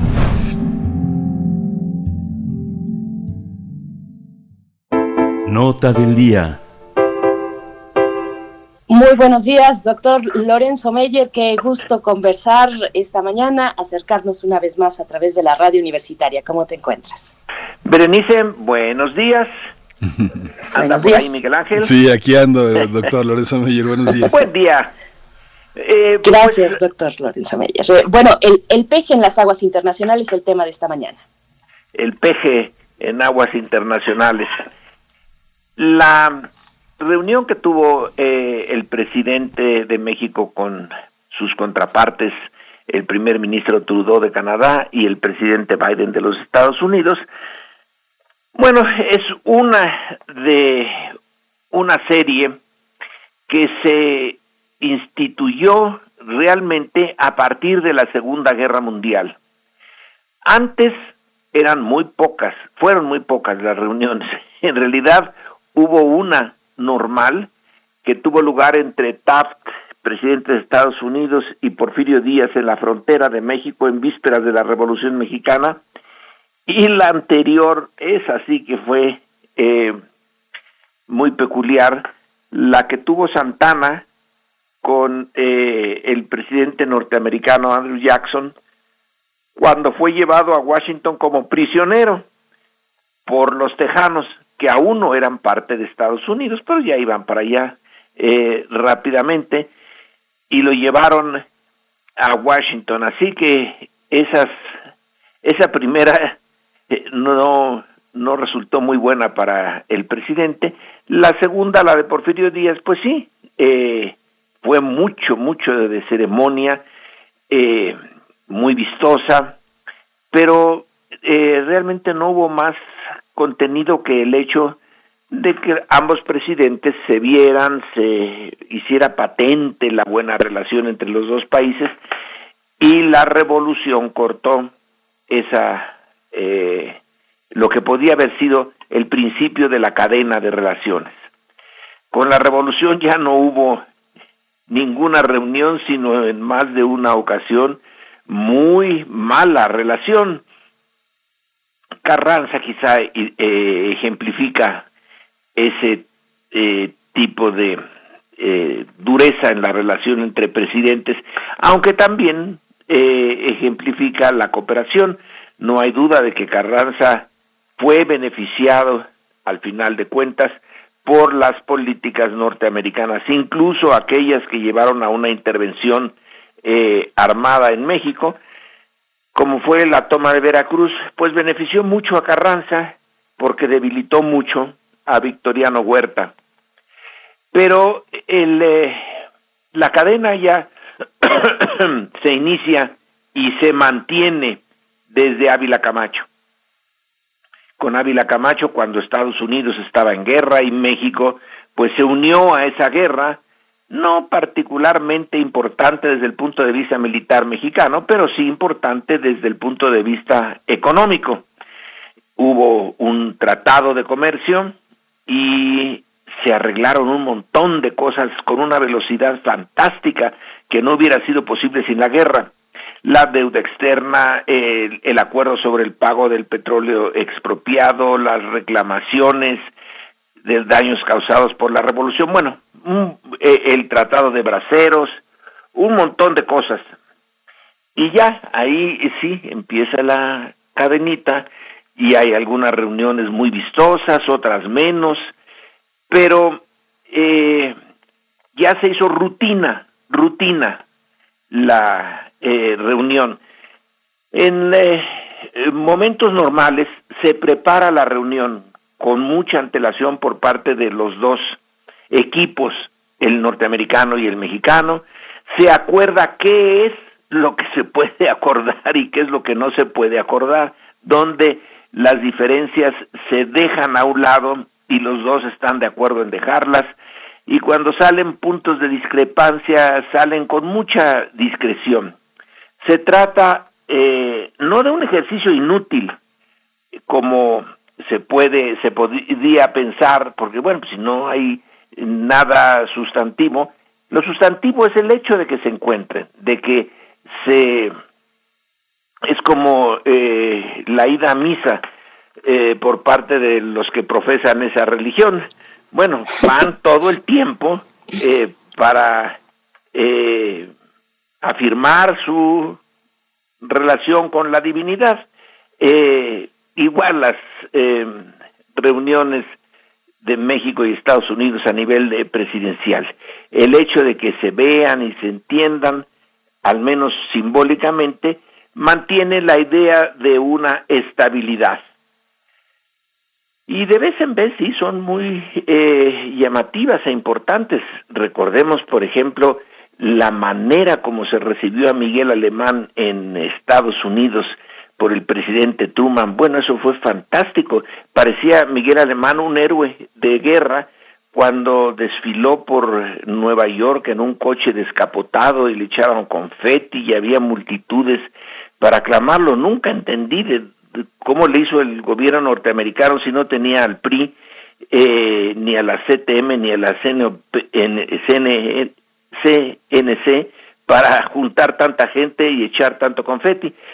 Eh, pero quizá una muy notable fue la de Fox con eh, Bush, Bush hijo, cuando eh, llega a la Casa Blanca Fox y eh, lo reciben con una cena mexicana y el helado con tequila y bueno, y Bush dice abiertamente, textualmente, que la relación con México es la relación internacional más importante para Estados Unidos, con lo cual la reunión tuvo un significado enorme, eh, simbólico, pero muy importante, pues puso Estados Unidos a México en el primer lugar, pero inmediatamente después vino el ataque a las Torres Gemelas y ya se vio que la relación con México realmente era muy secundaria, perdió toda importancia. Es más, luego hubo un gran enojo de Estados Unidos porque el gobierno mexicano no le no acudió inmediatamente a presentar sus condolencias como otros países y hubo un enorme distanciamiento. Eh, también simbólico, no le tomaban la llamada a Fox, pero tampoco pasaba nada importante en la en la relación, nada que echar abajo la relación México-Estados Unidos. Bueno, lleguemos al momento actual. Eh, el eh, presidente mexicano como candidato tenía fama y se vio en los periódicos norteamericanos de nacionalista y se sospechó que habría eh, pues problemas con Estados Unidos. Pero Andrés Manuel López Obrador eh, pasó bien su relación con Trump, eh, un presidente bastante impredecible que desde el principio de su acción eh, política como candidato presidencial, pues mostró que en México podía ser una especie de punching bag o piñata que él podía golpear cuando quisiera para que su público en Estados Unidos lo aplaudiera y se lanzó muy duro contra México. Sin embargo, cuando López Obrador fue a Estados Unidos y que algunos aquí en México y algunos ex cancilleres dijeron abiertamente no debe de ir porque ahí va a ser un va la piedra de los sacrificios y a humillar a México, etcétera, etcétera, pues no, salió bien librado. Eh, no se trataron temas espinosos, el eh, propósito del viaje eh, que fue más simbólico se logró y en lo sustantivo Andrés Manuel eh, López Obrador insistió en mantener el Tratado de Libre Comercio, cosa que eh, el presidente Trump había dicho que no que ese tratado era el peor tratado que hubiera firmado Estados Unidos con un país, eh, eh, bueno, con un país extranjero, claro, eh, en su historia y que debía de echarse abajo. Pues con todo y que lo dijera Trump, resulta que el tratado no se echó abajo, que Andrés Manuel López Obrador mandó a José Seade como uno de el, negociador más importante, Seade que conocía bien Estados Unidos y los círculos en donde se iba a mover, eh, capoteó muy bien la cosa y tenemos que ya no hay TLC, pero sí hay TEMEC, eh, que es prácticamente lo mismo. Así que ahí sí hay una eh, maniobra sustantiva eh, en donde la visita de López Obrador a Trump no es la que arregló el problema, pero sí la que simbólicamente dejó en claro que no se iba a eh, resquebrajar en lo central, en lo más importante, la relación con Estados Unidos. Y bueno, llegamos al actual. Este eh, acuerdo, bueno, este encuentro con Trudeau, esta vez ya fue trilateral. Es la sexta vez que hay esta reunión eh, trilateral Canadá, Estados Unidos y México.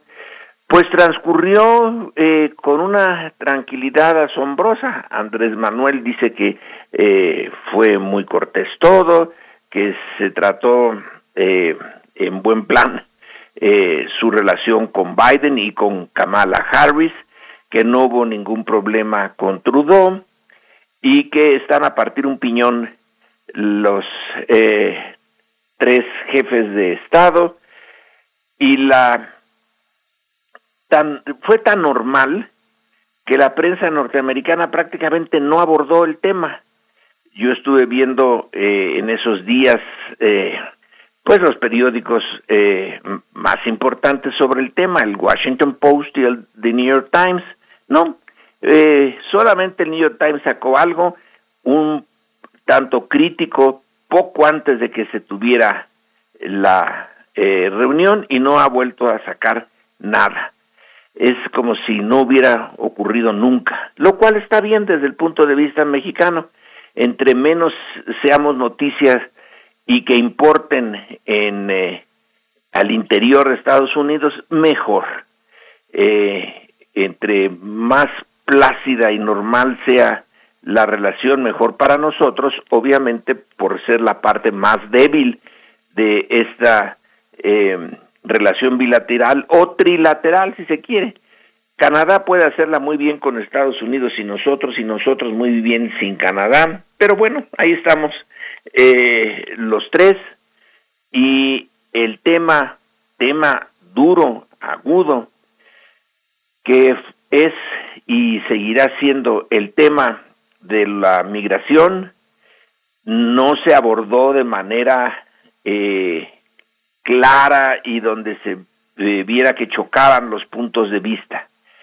Se dejó, se trató, pero con mucho cuidado el tema que tanto estuvo en la prensa mexicana y en algunas de la internacional, no solamente norteamericana, sino europea, de las reformas que está intentando llevar a cabo el gobierno mexicano en materia de electricidad y que se dijo, uy, ahí sí, ahí sí van a chocar por dos razones, por estar eh, pues eh, muy molestas las empresas eh, eléctricas extranjeras. Bueno, si los españoles estaban molestos, eso importaba bastante poco, pero sí las norteamericanas. Y también que esa industria eléctrica en México produce mucha contaminación y Estados Unidos ya está metido de lleno en el apoyo a eh, las tecnologías modernas y la eh, protección del medio ambiente. En realidad, eh, Estados Unidos eh, tiene varios centenares de plantas eléctricas que funcionan con carbón y México tiene tres. Eh, México es el que debía estar molesto con Estados Unidos y no al, al contrario. Eh, no eh, causó ningún problema sustantivo. Y el eh, tema de que tanto ha preocupado a México y con muchísima razón, que es el tema del contrabando de las armas que ha servido para eh, crear eh, pequeños ejércitos privados del crimen organizado aquí en México. Eh, ese lo trató abiertamente la Secretaría de Relaciones Exteriores, Ebrar, por otro camino, por el camino legal norteamericano al poner una demanda contra 11 empresas fabricantes y distribuidoras de armas en Estados Unidos y culparlas de no eh, jugar con reglas claras que eviten el eh, paso de esas armas a los criminales mexicanos. Estamos en, en el principio de esta batalla legal, pero se hizo al margen de la eh, reunión presidencial. México puso su queja en los tribunales americanos y presentó su posición en la ONU, no en la Casa Blanca. Así que eh, se acordó que el año entrante, bueno, pues eh, se reunirán en México y concluyo señalando que durante un buen tiempo la eh, una parte de la opinión uh, escrita y la que se presenta en los medios eh, televisivos y en eh, las redes sociales, señalaba que Andrés Manuel podría conocer muy bien México, el México profundo y viajar todo el tiempo por México, pero no, no conocía el mundo externo, no tenía trato eh, para esa atmósfera del mundo internacional y de la diplomacia y del encuentro con otros mandatarios y que ahí eh, se iba a ver muy mal, en primer lugar, eh, no sabía ni vestirse bien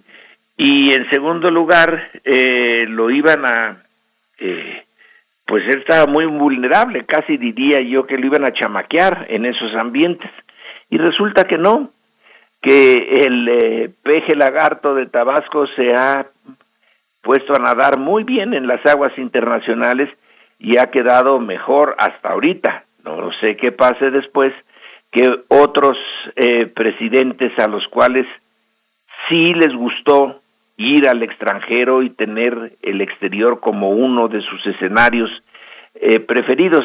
Es a Andrés Manuel no, no le gusta ir al extranjero, pero ahora que ha ido, pues no le eh, no ha salido mal librado. Y ese es mi comentario. Lorenzo, pues eh, finalmente también hay una, hay una visión sobre lo que deben de ser las eh, relaciones eh, internacionales para, para México. Hay un, hay un sector que las considera tradicionalmente en el marco de nuestra política desde el siglo XIX, pero hay una parte también que está eh, moldeada por una, un internacionalismo que tiene que ver también con un, un prismo internacional que eh, yo creo que eh, el antecedente más importante está en el echeverrismo. ¿Cómo estamos del echeverrismo para acá dentro de la tradición diplomática y por otra parte en esta tradición tan politizada en materia de derechos humanos frente a la migración, frente a la, al, al, imperio que se extiende voraz y que, y que, y que México se ha manifestado muchas veces ante este imperialismo tan eh, homicida, en, sobre todo en países eh, socialistas, vulnerables en sus economías. ¿Cómo lo ves? Bueno, la posición de México eh, en lo internacional está determinada por la geopolítica. México es el vecino de alguien que en el siglo XIX agarró vuelo, que es Estados Unidos, que para la segunda mitad del 19 ya era una potencia, eh, que luego se convirtió a raíz de la Primera Guerra Mundial en la principal potencia, y México es un país muy vulnerable frente a esa disparidad de poderes. Casi se podría decir que la política exterior de México se reduce a Estados Unidos, aunque el mundo es anchísimo, eh, nuestra política exterior directa e indirecta, ese es el punto, indirecta. A veces, eh, bueno, tenemos, vamos a poner un ejemplo claro, la relación con Cuba. Bueno, pues es una relación bilateral, México-Cuba, pero lo es. En realidad es una relación triangular. Siempre está presente Estados Unidos ahí, aunque formalmente no lo esté. Y así ocurre con muchos otros eh, relaciones de México. Siempre estará Estados Unidos en nuestro radar, siempre. Y eso lleva a un eh, eh, al surgimiento y eh, prevalencia del el nacionalismo mexicano. Claro, lo interpretan distinto los distintos gobiernos, pero incluso esos tan tan eh, acusados de eh, faltos de nacionalismo como es el de Porfirio Díaz, claramente era un gobierno nacionalista, tenía una idea de cómo eh, enfrentar a Estados Unidos y al capital externo. Luego la Revolución Mexicana, pues, es puro nacionalismo. Eh, el eh, tipo de modelo económico de mediados del siglo pasado era proteger el mercado interno frente a Estados Unidos industrializarnos con nuestro propio mercado. Se vino abajo. Entonces ahora es eh, la integración con Estados Unidos. Muy difícil mantener un eh, nacionalismo cuando estamos integrándonos cada día más a esa economía y sin embargo se mantiene. Son eh, matices, pero México necesita de ese nacionalismo porque es su única defensa frente a Estados Unidos. Nuestro nacionalismo es defensivo, eh, no agresivo como en muchos otros eh, países. Y el tema de los derechos humanos, durante un tiempo México dijo, no, aquí cualquier observación del exterior sobre derechos humanos dentro de México es una intervención en nuestros asuntos internos y no lo vamos a tolerar. Pero los tiempos cambian y ahora los derechos humanos ya no se pueden clasificar como intervención de un país en los asuntos internos del otro, son eh, derechos internacionales. Y ahí, bueno, pues México ha tenido que aceptar eh, las observaciones y las misiones internacionales a regañadientes muchas veces, pero ya no se puede escudar en la defensa de su eh, soberanía frente a cuestiones de derechos humanos. Y por lo tanto en caso de la migración pues eh, hay que tratarlos con eh, el debido respeto a los migrantes porque sí, sí se nos acusa, se nos puede acusar de violar derechos humanos. Así que en este asunto de la migración, que es endiabladamente complicado, eh, México está metido en ello por su posición geopolítica, porque está al lado de Estados Unidos, no porque los migrantes quieran venir a México. En realidad no quieren venir a México.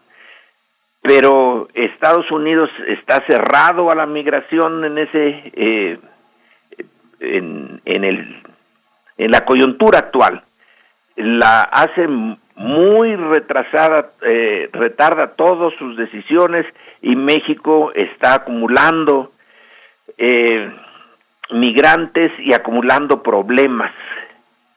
No hay forma de resolverlo, es un problema administrar, no a resolver. La idea de México de que si se invierte en Centroamérica, en El Salvador, en Honduras, en Guatemala, se puede resolver algo. Bueno, yo creo que es justa esa eh, propuesta, pero eso tarda en caso de que se lleve a cabo. Y hay que ver a Haití. Haití es ahorita nuestro eh, gran problema. Y ahí, eh, pues prácticamente no tienen gobierno.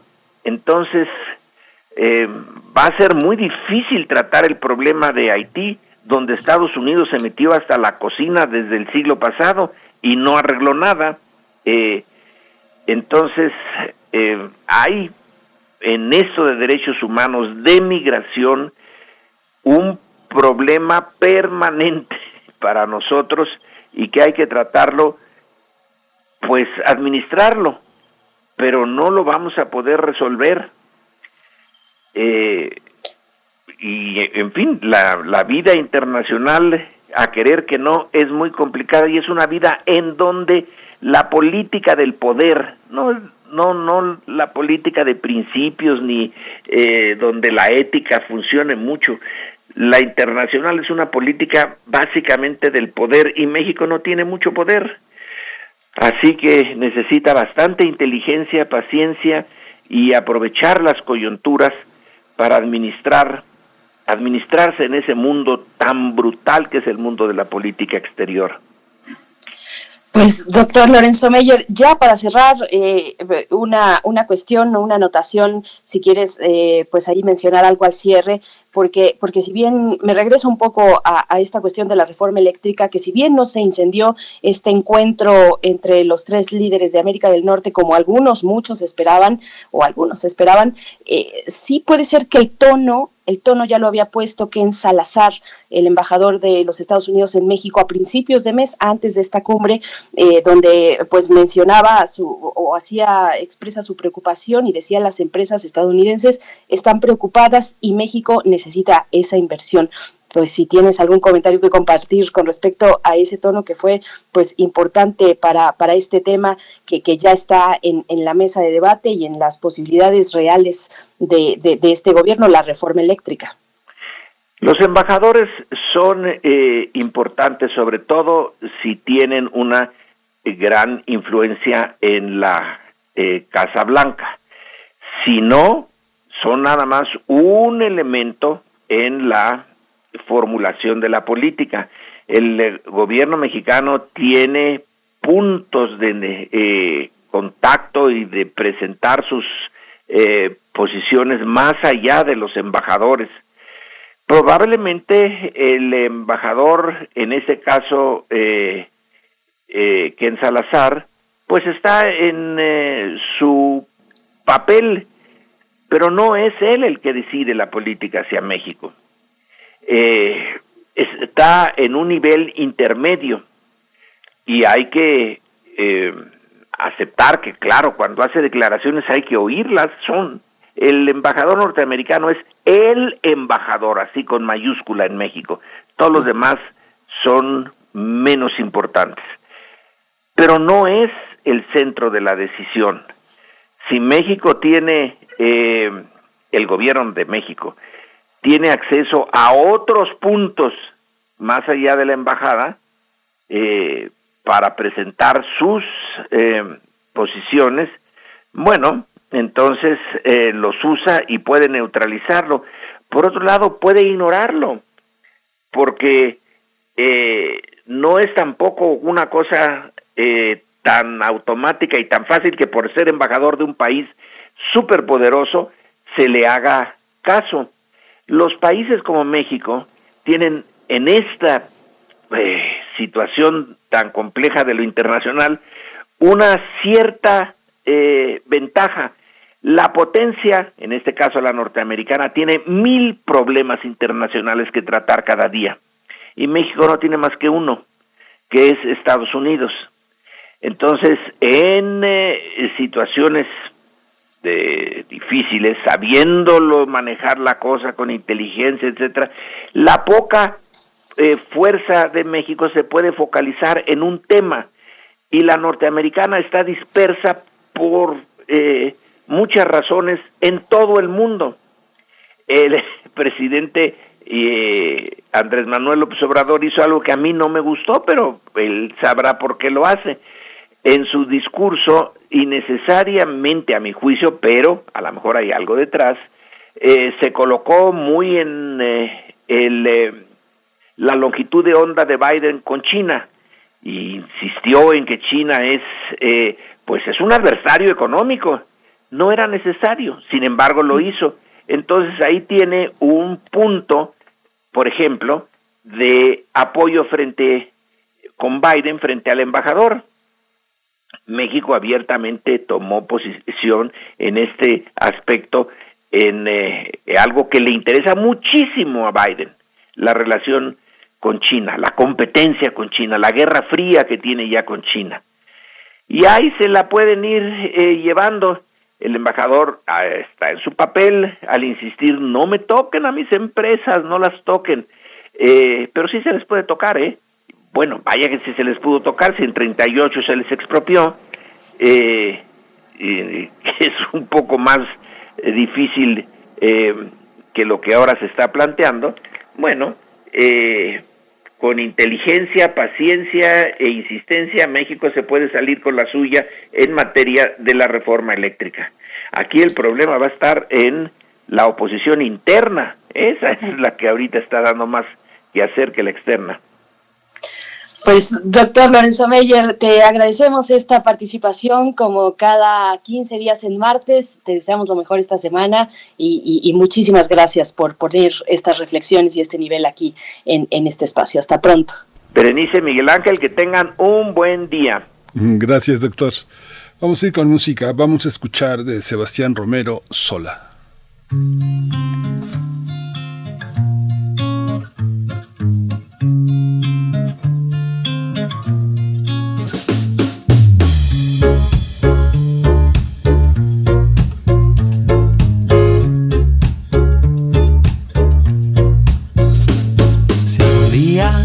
Acaban las maneras y necesitas de una nueva estrategia, no busques lejos, solo mírate al espejo y reconoce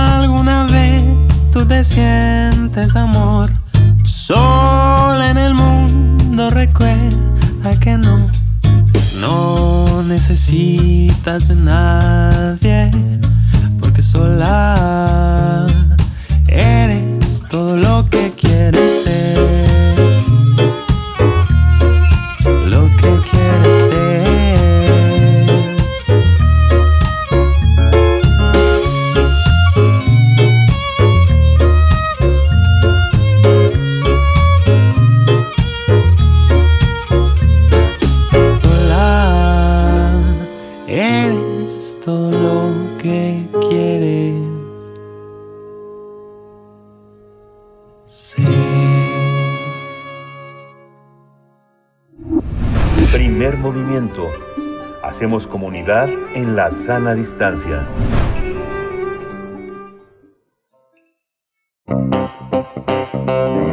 Nota Nacional. A partir del 27 de noviembre, la compañía Teatro en Línea, Teatro Línea de Sombra, presenta en el escenario del Teatro Ruiz eh, del Arcón la instalación performática Danzantes del Alba bajo la dirección de escena de Jorge Vargas. Danzantes del Alba es una creación de Teatro Línea de Sombra, compañía creada en Monterrey en 1993, con residencia en Ciudad de México desde el 94, sin fines de lucro.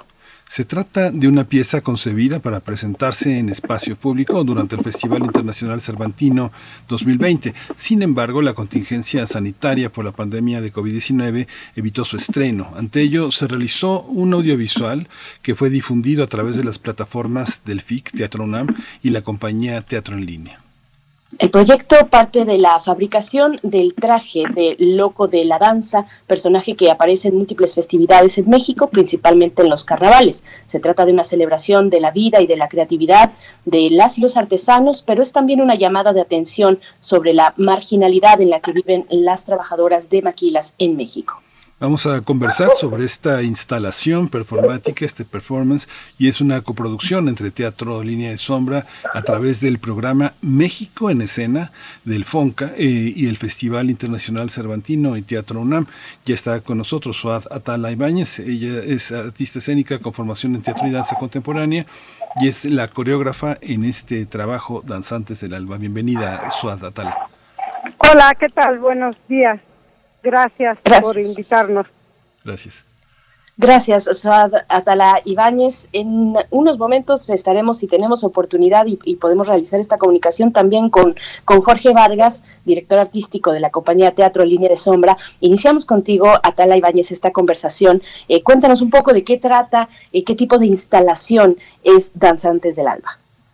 Bueno, eh, la, eh, la instalación escénica consta de 36 trajes que son fabricados en distintos lugares de la República Mexicana, concretamente en Topilejo, aquí en, cerca de la Ciudad de México, este, en Ecatepec, en Tenosique y en Querétaro.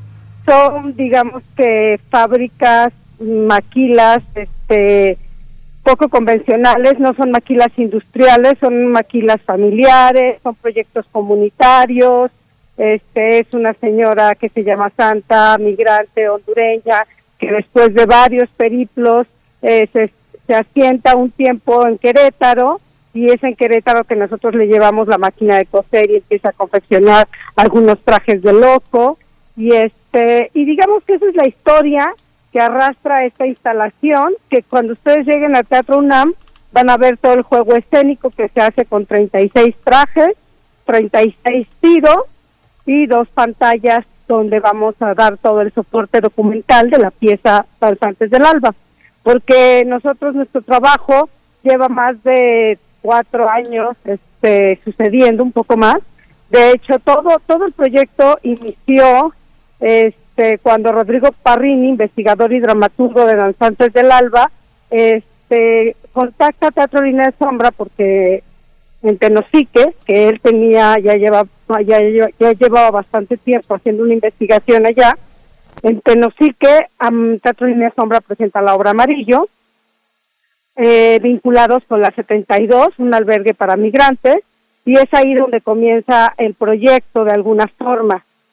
Y este y años más tarde decidimos, este, invitados por Rodrigo Parrini, la 72, a ser parte del carnaval, bueno, no del carnaval, de la dan danza del pocho, de la festividad que tienen el 19 de enero en Tenosique, que es una tradición que lleva 150 años sucediendo ininterrumpidamente y que es algo que identifica mucho a Tenosique. Entonces, la 72, Fray Tomás invita a Teatro Línea de Sombra a ser parte del carnaval con algunos migrantes centroamericanos. Ahí se invita a un artista visual, Janina Pell, eh, que dialoga con Jorge Vargas y deciden hacer el traje de los locos de la danza y hacen dos trajes que se llevan a Tenosique para el carnaval. Y ahí comienza nuestro carnaval y nuestros danzantes a empezar a dejar huella por todos lados.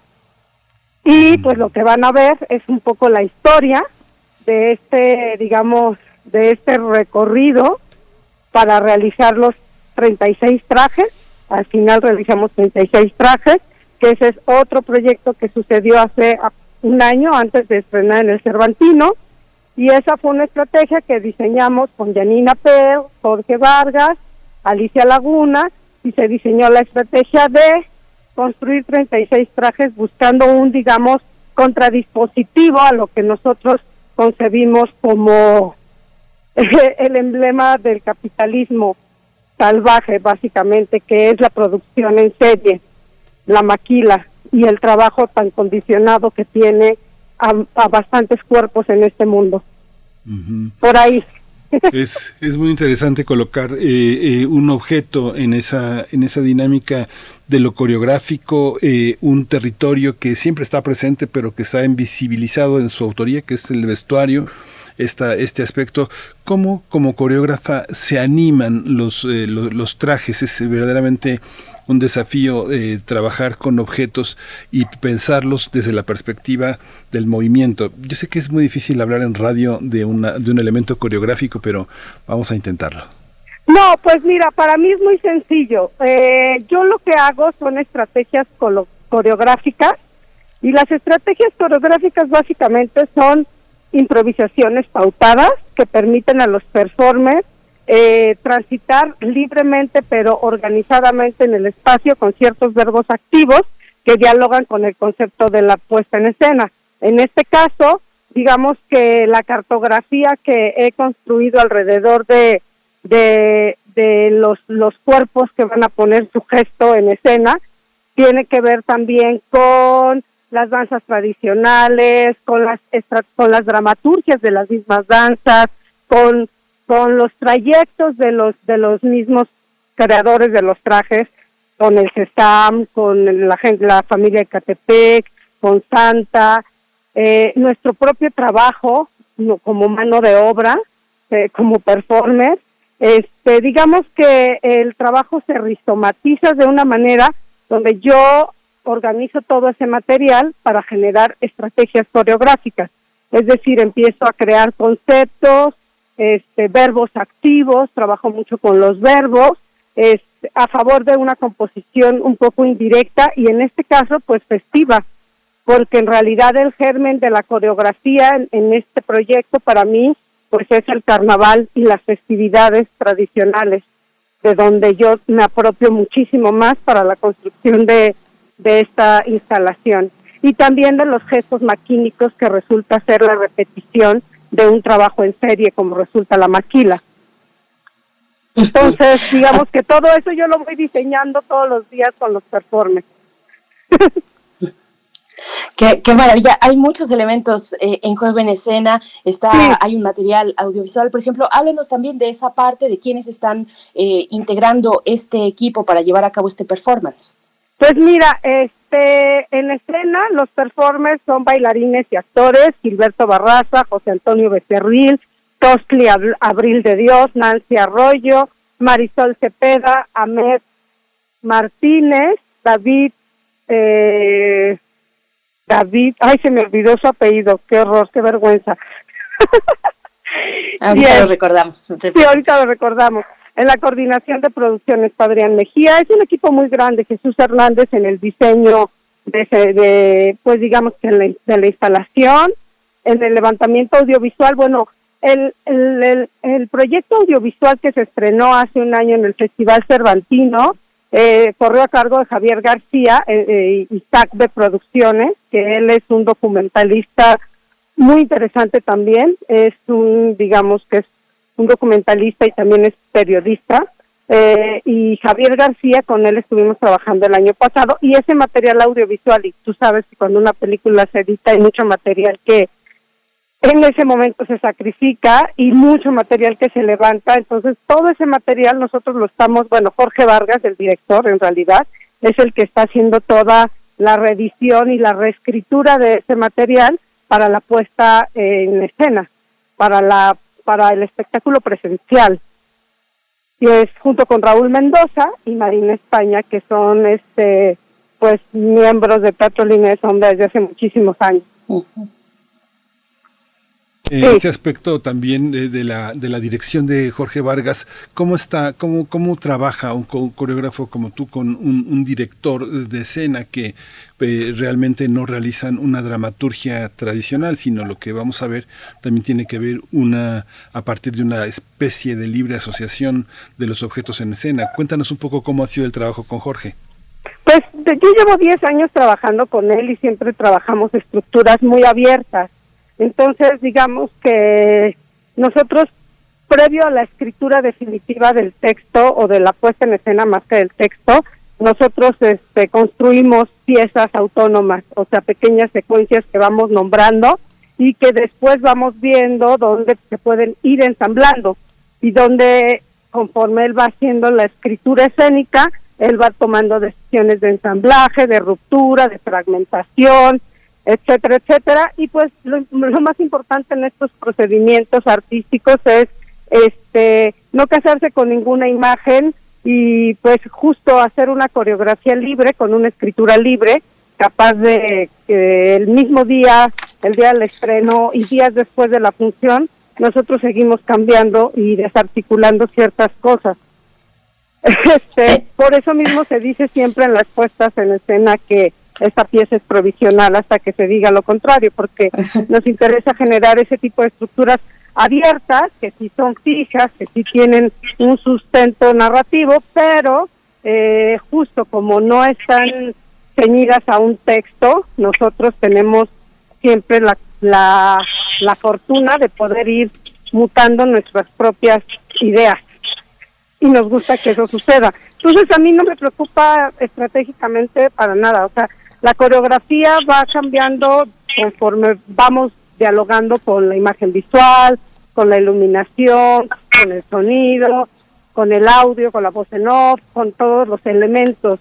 Entonces ya nosotros somos parte de la composición y pues vamos entrando a ese juego. Atala, ya nos acompaña Jorge Vargas, eh, uno de los principales directores de teatro contemporáneo en México, director artístico de la compañía Teatro Línea de Sombra y director de escena en Danzantes del Alba. Jorge Vargas, buenos días, gracias por, por tomar esta comunicación. ¿Cómo te encuentras? Hola, buenos días, encantado de estar aquí acompañándonos. Gracias, gracias Jorge Vargas. Pues cuéntanos, bueno, de, de, teatro línea de sombra a partir de Danzantes del Alba, Jorge. Sí, bueno, mira, esta es una eh, pieza que nosotros estamos incorporando al repertorio y que, como muchas otras piezas, eh, son sobre todo resultado de una serie de procesos que llevan un largo tiempo y eh, Danzantes del Alba es un hilo que se remonta hasta el año de eh, 2012 cuando fuimos a Tenosique en Tabasco como parte de un proyecto que tenemos que se llama Amarillo en la Ruta Migrante, que básicamente, y dicho así muy, muy de manera sucinta, es que eh, la pieza de Amarillo ha eh, ido como a los puntos críticos de la ruta migrante en la Ciudad de México desde el año 2012 y hemos recorrido prácticamente todo el trayecto desde la frontera sur hasta eh, la línea fronteriza. Y ahí en, uh, establecimos una relación con la 72, que es un, un, una casa refugio para migrantes que se encuentra en Tenosique. Y en algún momento ellos años más tarde, nos pidieron que colaboráramos eh, con el con el albergue para eh, organizar una comparsa y participar en el carnaval de Tenosique. Eh, este carnaval es una festividad popular, la más importante del año, eh, que se mezcla con una danza prehispánica, la danza del pochó, y eh, pues nos pareció importante eh, participar porque por supuesto que eso tenía eh, muchas aristas, entre ellas el hacer visible la labor de la 72, pero también, eh, digamos, crear comunidad entre los, los migrantes, el albergue y la ciudad de Tenosique. Mm. parte de esa colaboración fue la elaboración de dos trajes están basados en el personaje del loco de la danza o el viejo de la danza, que son unos trajes hechos de harapos, de, de, pequeños retazos de tela. Y eh, nosotros elaboramos dos, los hizo una artista visual, colaboradora nuestra, eh, con, eh, con prendas de vestir que tenían, digámoslo así, en sí ya una, una cierta carga de memoria. Y eh, pues al igual que la que todo el contingente, eh, estos trajes danzaron y desfilaron durante el carnaval y ahí eh, se construyó, digámoslo así, una imagen que es como el punto de partida de este proyecto, que es que había un eh, registro de la imagen de los de los danzantes inmigrantes que generalmente pues son considerados ilegales, que están en las sombras, que son anónimos, pues bailando frente a las autoridades eh, de los del gobierno local, de las autoridades militares enfrente del palco, de pronto desfilaba este contingente, digamos, y haciéndose visible en una ciudad eh, donde generalmente eh, son rechazados. Y pensamos que había ahí un, digamos, una eh, paradoja que investigar, ¿no? Las relaciones que hay entre el carnaval y estas dimensiones políticas, pues, de que suceden en, en los contextos de migración eh, y por otro lado eh, el hecho de que estos trajes hayan sido eh, elaborados también como una especie de carga de memoria. Entonces, años más tarde, eh, pensamos que podíamos imaginar qué pasaría si nosotros producíamos eh, una serie de trajes en distintos lugares eh, en donde eh, podíamos investigar sobre las relaciones que hay entre el trabajo y estos trajes que están destinados a los carnavales o a las fiestas procesionales y, eh, y ver cómo esto, qué documento y qué materiales surgían de ahí. Los danzantes del alba, digamos, parte de esa generación. Y diría yo también que finalmente se produjeron 36 trajes y que estos trajes están en escena compareciendo como objetos que ya están cargados de una serie de relatos, algunos eh, que bien provienen de su propia producción, de la confección hechas en maquilas, eh, digamos maquilas no industriales, sino domésticas, comunitarias, eh, familiares, y que eso ha otorgado a estos trajes una cantidad pues de, de, de historias y de relatos que a nosotros nos interesa eh, tejer con la puesta en escena, ¿no? Digamos, eso diría como en términos generales. Claro. Claro, eh, Jorge Vargas, pues bueno, ¿cuántos, cuántos elementos, tanto simbólicos como materiales, se presentan en escena? Enhorabuena por este regreso. Eh, esta conversación sigue en la escena del Teatro Juan Ruiz de Alarcón. Eh, pues nos queda ya nada más despedirles, invitar a la audiencia. Las presentaciones serán jueves, viernes y sábados a las 5 de la tarde, a las 6.30 y a las 8 de la noche. Los domingos a las 5 también de la tarde y a las 6.30 es una corta temporada que corre del 27 de noviembre al 11 de diciembre y se pueden consultar los detalles en la página de Teatro UNAM, www.teatrounam.com.mx. Jorge Vargas, gracias por esta participación y, y bueno, estaremos ahí en la escena con ustedes. Muchas gracias. Encantado, muchas gracias. Muchas gracias. Gracias igualmente. Suad Ibáñez, coreógrafa en Danzantes del Alba. Muchas gracias. Hasta luego, gracias.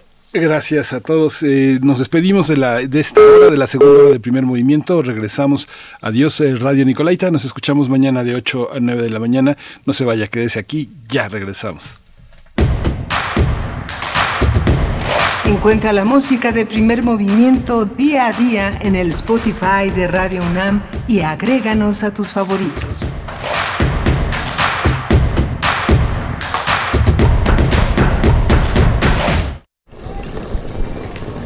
Hola Juan. Hola Oscar. ¿Ya te has dado cuenta que llevamos mucho tiempo juntándonos en esta transmisión? Y ahora nos juntamos para hacer este promocional de nuestro propio programa. Sí, hombre, por- en esta ocasión no es así un encuentro casual.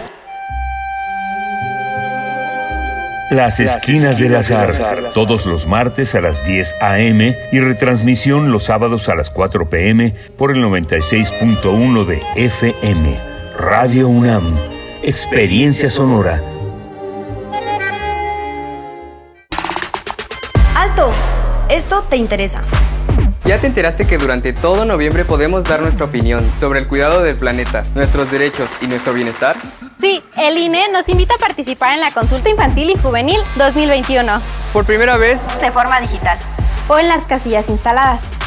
Ingresa hoy mismo a consultainfantilyjuvenil.ine.mx. Punto alerta en todo noviembre. Participa y moldea tu futuro. INE. A negativo, murió por sobredosis de heroína. O positivo, murió de un infarto causado por cocaína. B negativo, murió al chocar en anfetamina. AB positivo, murió por sobredosis de plomo al traficar.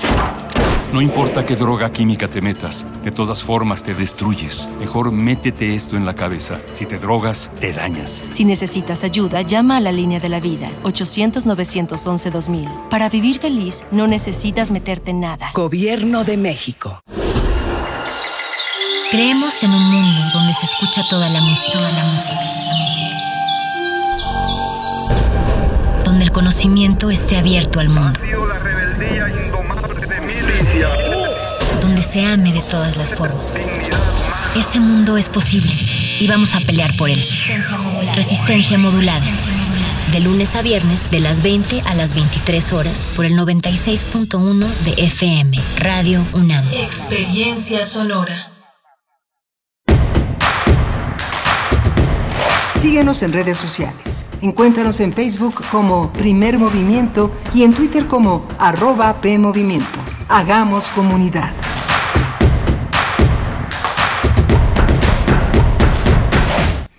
Hola, buenos días. Ya son las 9 de la mañana con 3 minutos. Ya regresamos a esta tercera hora de primer movimiento. Hoy estamos eh, trabajando. Eh, Socorro Montes está en la pues, consola controlando todos los aspectos técnicos de esta transmisión. Eh, Frida Saldívar está en la producción ejecutiva. Violeta Berber en la asistencia de producción y mi compañera Berenice Camacho del otro lado del micrófono. Berenice, buenos días. Buenos días, Miguel Ángel Quemain. Buenos días en este martes 23 de noviembre de 2021. Estamos llegando a esta tercera hora donde tendremos la poesía necesaria en unos momentos y también nuestra mesa del día. Hablaremos con dos especialistas, el doctor Manuel Gilantón, investigador del Centro de Estudios Sociológicos del Colegio de México, especialista en Sociología de la Educación, acerca de la situación en el CIDE, en el Centro de Investigación y Docencia Económicas. Igualmente nos acompañará el doctor Héctor Vera, doctor en Sociología y Estudios Históricos por la New School for Social Research e investigador del Instituto de Investigaciones sobre la Universidad y la educación de la UNAM. Pues, ¿qué pasa? ¿Qué está ocurriendo ya desde semanas atrás en el CIDE? Pues tendremos la perspectiva de estos dos eh, investigadores y especialistas en temas de educación, en temas también de sociología, Miguel Ángel. Sí, el tema del CIDE es un tema muy interesante porque tiene, tiene una larga historia, una historia que comienza con la pasión de una, de una mujer que eh, fundó, fundó esta institución, María, este, la maestra Trinidad Martínez Tarragó, que llegó con el exilio español. Eh, Este, ella dejó esta, esta fundación honoraria con la presencia de otro hombre entrañable, verdaderamente un hombre extraordinario que falleció en 1982, que fue Antonio Sacristán Colás, ambos eh, hombre, este, un hombre y una mujer que, eh, que pusieron las bases de muchos de los estudios que se hicieron en los años 70 para entender en qué consistía en las políticas de industrialización. Ellos sentaron las bases en el pensamiento económico entre nosotros, entre el efecto de las empresas multinacionales y las transnacionales, generaron eh, un análisis muy importante sobre los sentidos del empleo en México y destruyeron de alguna manera este mito de las transnacionales y multinacionales que dan empleo. Finalmente, frente a las nacionales, claro que sí, en un término cuantitativo, pero no en un término cualitativo. Los estudios que hizo eh, la maestra Trinidad Martínez Zaragoza siguen, siguen ahí como unos clásicos, están publicados en el Fondo de Cultura Económica, que en esos años eh, se hizo posible también eh, gracias en ese momento a las gestiones de Francisco Javier Alejo, que se quedó, se quedó en la silla del CIDE, y, este, y por supuesto también el que era el ministro del gabinete del presidente Luis Echeverría Álvarez, Horacio Flores de la Peña. Bueno, una historia una historia de poderes interesantes, de poderes cautivadores, porque también en esos años se creó también el SESTEM, el Centro de Estudios Económicos y del Tercer Mundo, que forman parte de una idea que sostuvo en lo intelectual el gobierno de Echeverría y que seguramente fue muy inspirador para el presidente, el expresidente Carlos Salinas de Gortari, también volcado hacia el pensamiento económico y formado, formado en estas lides de economistas eh, que, que, que han formado parte pues de la primera etapa del CIDE. ¿no? Bueno, pues estas historias como antesala de la charla que tendremos para la mesa del día, también eh, pues eh, pedirles que, envíen sus comentarios, invitarles a participar en nuestras redes sociales, así lo, hace Flechador del Sol. Estuvimos conversando con el doctor Lorenzo Meyer acerca de la visita, bueno, de estos momentos importantes en, en, en Estados Unidos, puntualmente en Estados Unidos en las recientes semanas del presidente López Obrador en esta reunión, en esta cumbre trilateral de líderes de América del Norte y, nos dice, bueno, y también hay que este, rescatar la participación en el Consejo de Seguridad de Naciones Unidas, esa visita que tuvo lugar en Nueva York, en la ciudad de Nueva York, donde también llamó, llama la atención en ambas, en ambas visitas, pues este, eh, esta, este recibimiento, esta recepción que tuvo el presidente López, López Obrador. No dudo, pues, que, que algunas fueron coordinadas, organizadas, pero hay también un elemento ahí de, eh, pues, de una autenticidad, de, de mucha emoción de los connacionales allá en Estados Unidos, de recibir pues de, acercarse a, un presidente con, con, la popularidad que tiene el presidente López Obrador. Así es que bueno, nos dice Flechador del Sol sobre este tema. Dice, el supuesto éxito con Trump, no decir nada y obedecer, poner 20 mil soldados en la frontera con Guatemala, el éxito con el viaje eh, para la reunión trilateral no decir nada relevante, nada que los otros países no tengan planeado hacer, no sostiene su discurso mañanero en el exterior, nos dice Flechador del Sol. Bueno, pues gracias a todos ustedes por sus comentarios, está Refrancito por acá, Verónica Ocampo Torres, Zacarías Miguel Alonso, también buenos días a todos ustedes, está Arturo Sánchez Pérez, igualmente dice que hable del decretazo de AMLO ayer en la tarde y cómo le afecta a la transparencia del país. Bueno, pues todos sus comentarios, bienvenidos aquí en este espacio que es plural. Nos vamos ya con la poesía necesaria, Miguel Ángel, si no tienes otro tema. No, no, no. Gracias, Berenice. Bienvenida a la poesía necesaria. Vamos. Primer movimiento. Hacemos comunidad con tus postales sonoras. Envíalas a primermovimientounam.gmail.com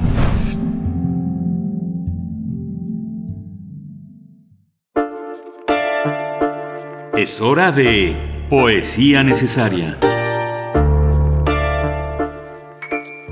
La poesía de esta mañana nos va a llevar al mar. Es poesía de Aline Peterson, una escritora mexicana de origen sueco que nació en Ciudad de México en el año de 1938. Eh, el cuento, eh, pues eh, la poesía, también la novela son las formas en las que su obra se ha desdoblado, también la literatura infantil, por supuesto, y bueno, Aline Peterson, docente de la SOGEM, tiene pues la característica de ser una escritora que también forma escritores. Así es que bueno, por ahí hay una reseña muy interesante de Alberto Chimal respecto a Lynn Peterson, si la quieren buscar en, internet. Y bueno, Aline Peterson tiene su material de lectura en el género de cuento. En la UNAM, busquen su material de lectura, está de acceso libre en la página precisamente de material de lectura. Y este poema se titula Porque el mar y se puede encontrar en la colección de letras mexicanas del Fondo de Cultura Económica. Vamos con Aline Peterson, porque el mar. Se apacentará la turbulencia que agita la piel, que la humedece, que se eleva a las altas breñas del deseo y sacude más allá de las razones del tiempo. Se aquietará el fragor de las olas en las puntas aún erguidas de las dunas se secará la fuente que la sombra ignorante y rebelde prosigue su canto marino, porque el mar vuelve siempre a sus veredas de espuma y ahí deposita un instante la eternidad de, su huella, porque el mar no quiere saber del tiempo, porque el mar.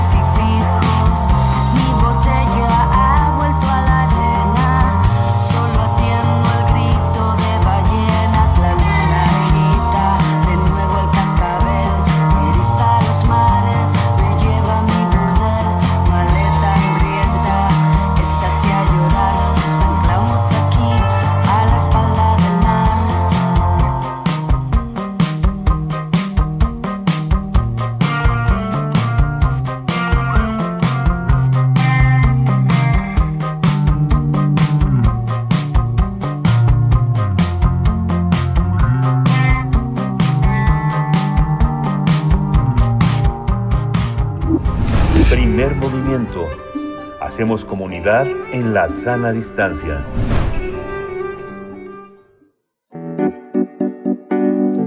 La mesa del día.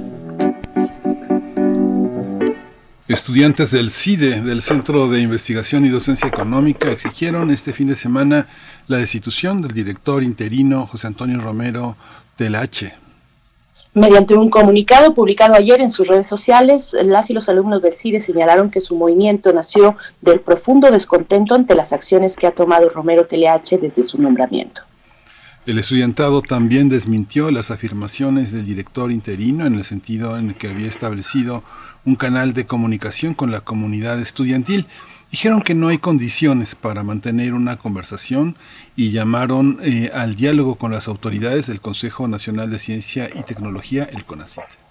En este comunicado, los alumnos proponen la creación de una asamblea estudiantil permanente con el objetivo de ser escuchados y tener una representación justa y democrática.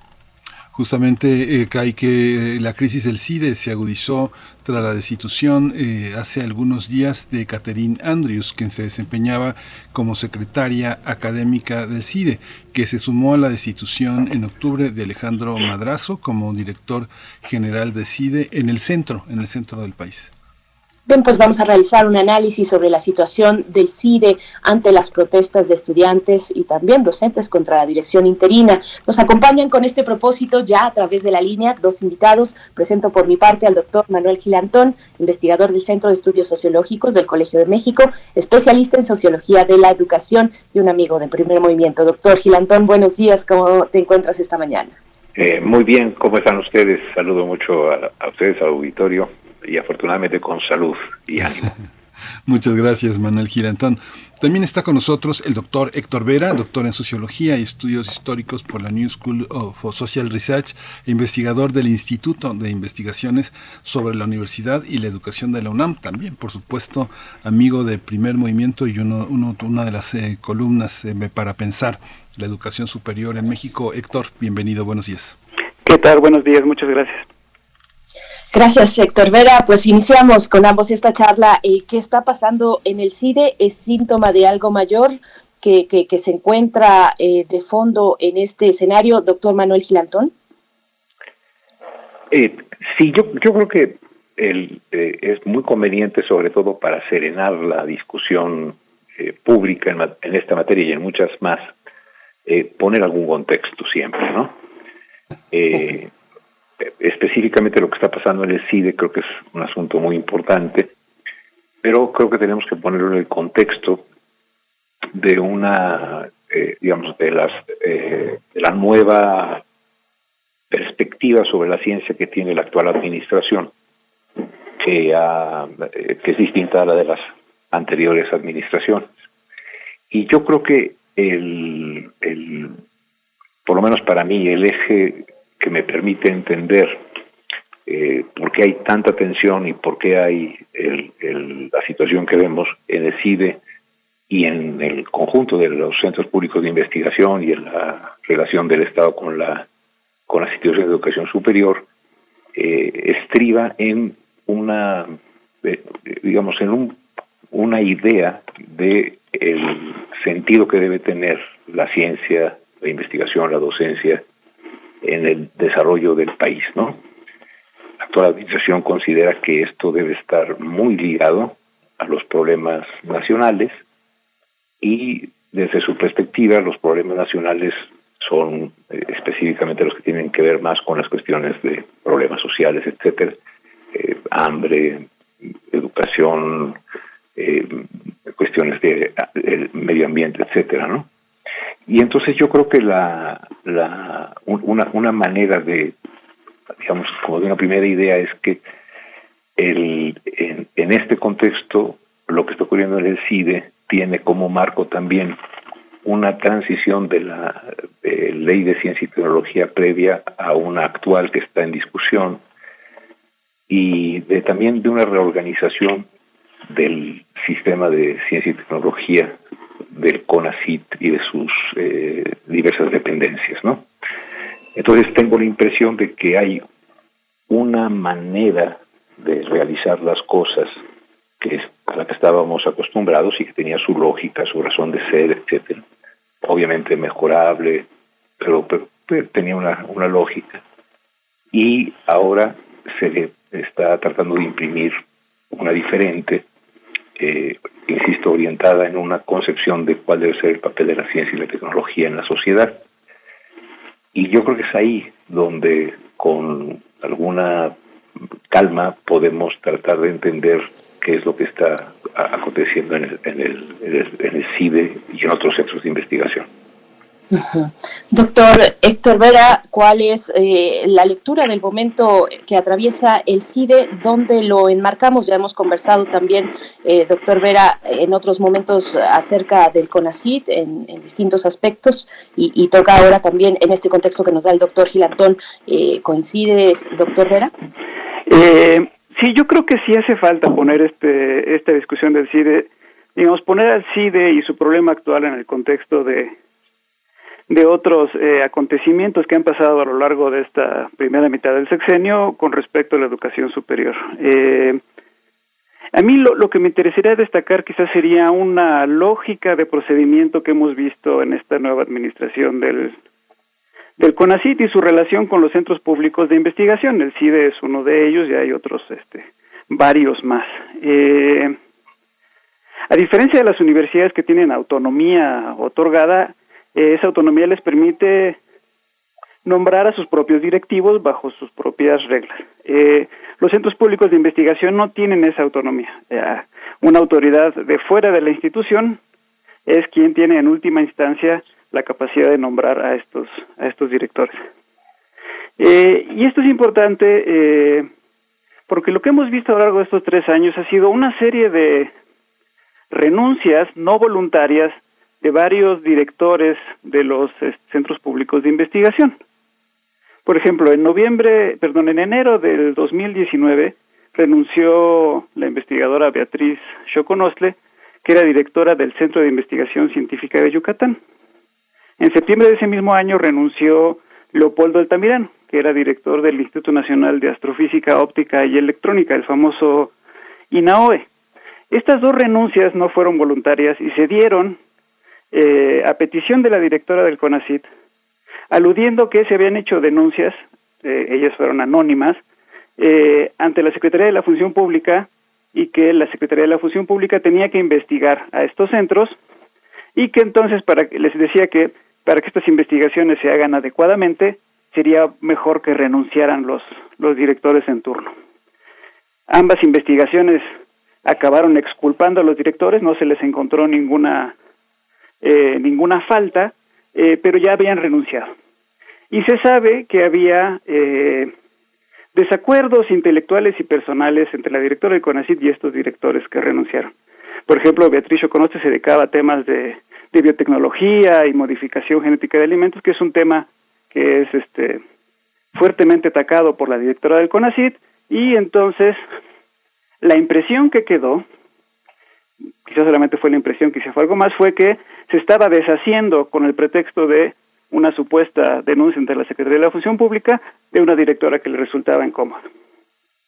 Eh, tenemos luego, después de dos directores, la renuncia de Sergio López Ayón, que era el director eh, del, del, CIDE hasta agosto de este año, y esto fue lo que promovió la entrada de, del nuevo director Jorge, Jorge Romero.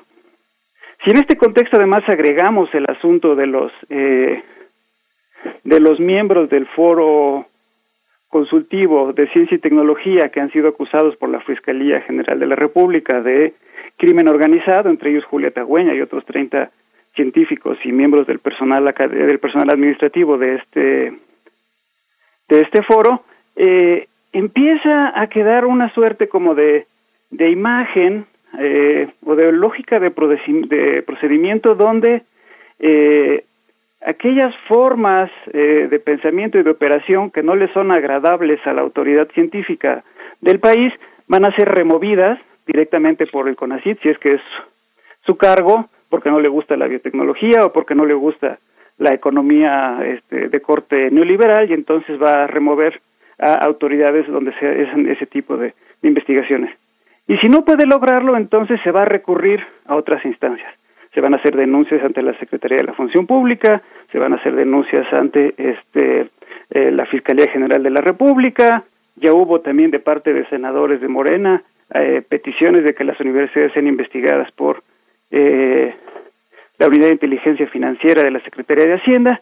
Entonces hay, digamos, formas muy verticales, muy agresivas, y desde el CONACIT y cuando no se puede desde ahí, entonces se va a otras instancias y vaya, esto genera un ambiente muy turbio, muy poco, eh, eh, ¿cómo decirlo? Este, muy poco, este, llevadero para la conversación y para el intercambio eh, de ideas, perdón, de ideas y de argumentos y, y vaya, y por supuesto una cosa de intimidación porque no solamente que tengas un diferendo con el CONACIT, sino que está la sombra de que va a llegar una autoridad externa a este, hacerte acusaciones más graves.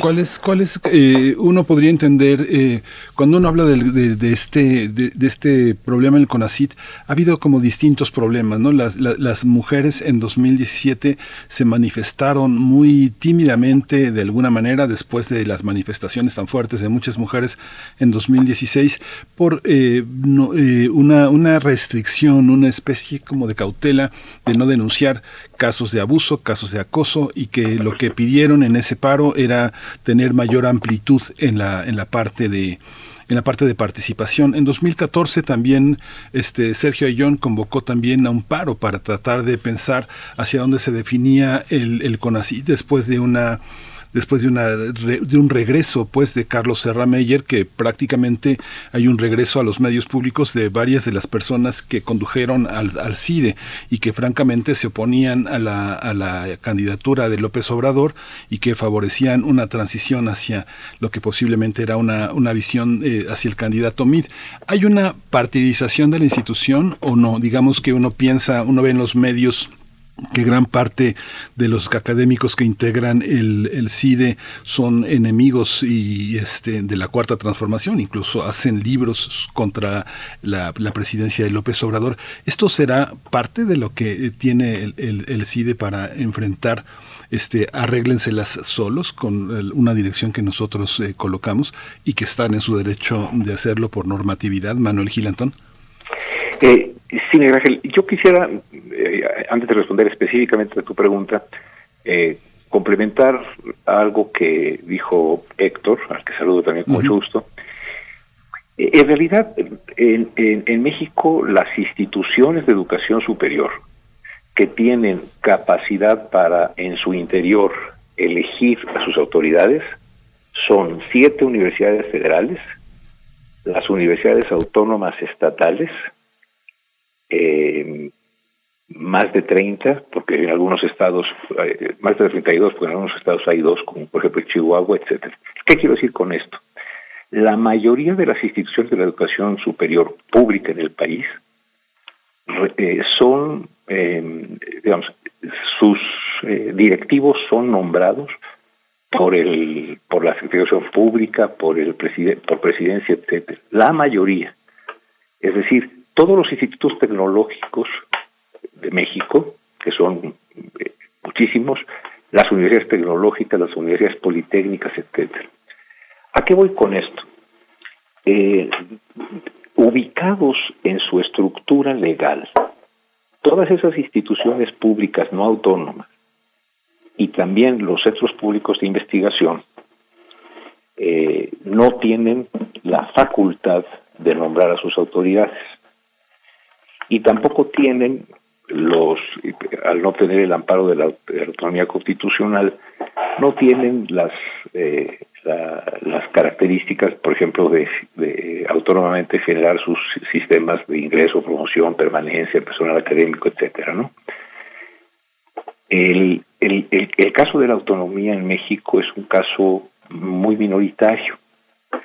Y entonces creo yo que el, el, el, el asunto del que estamos en, es que donde se desarrolla actividad académica, científica, de innovación tecnológica, etcétera, que por su naturaleza requiere libertad, espacio de discusión, eh, libertad de cátedra, etcétera, choca con una ubicación en la estructura orgánica de la Administración Pública Federal, en la cual muchos de ellos son, como los centros públicos de investigación, entidades paraestatales de esa administración pública.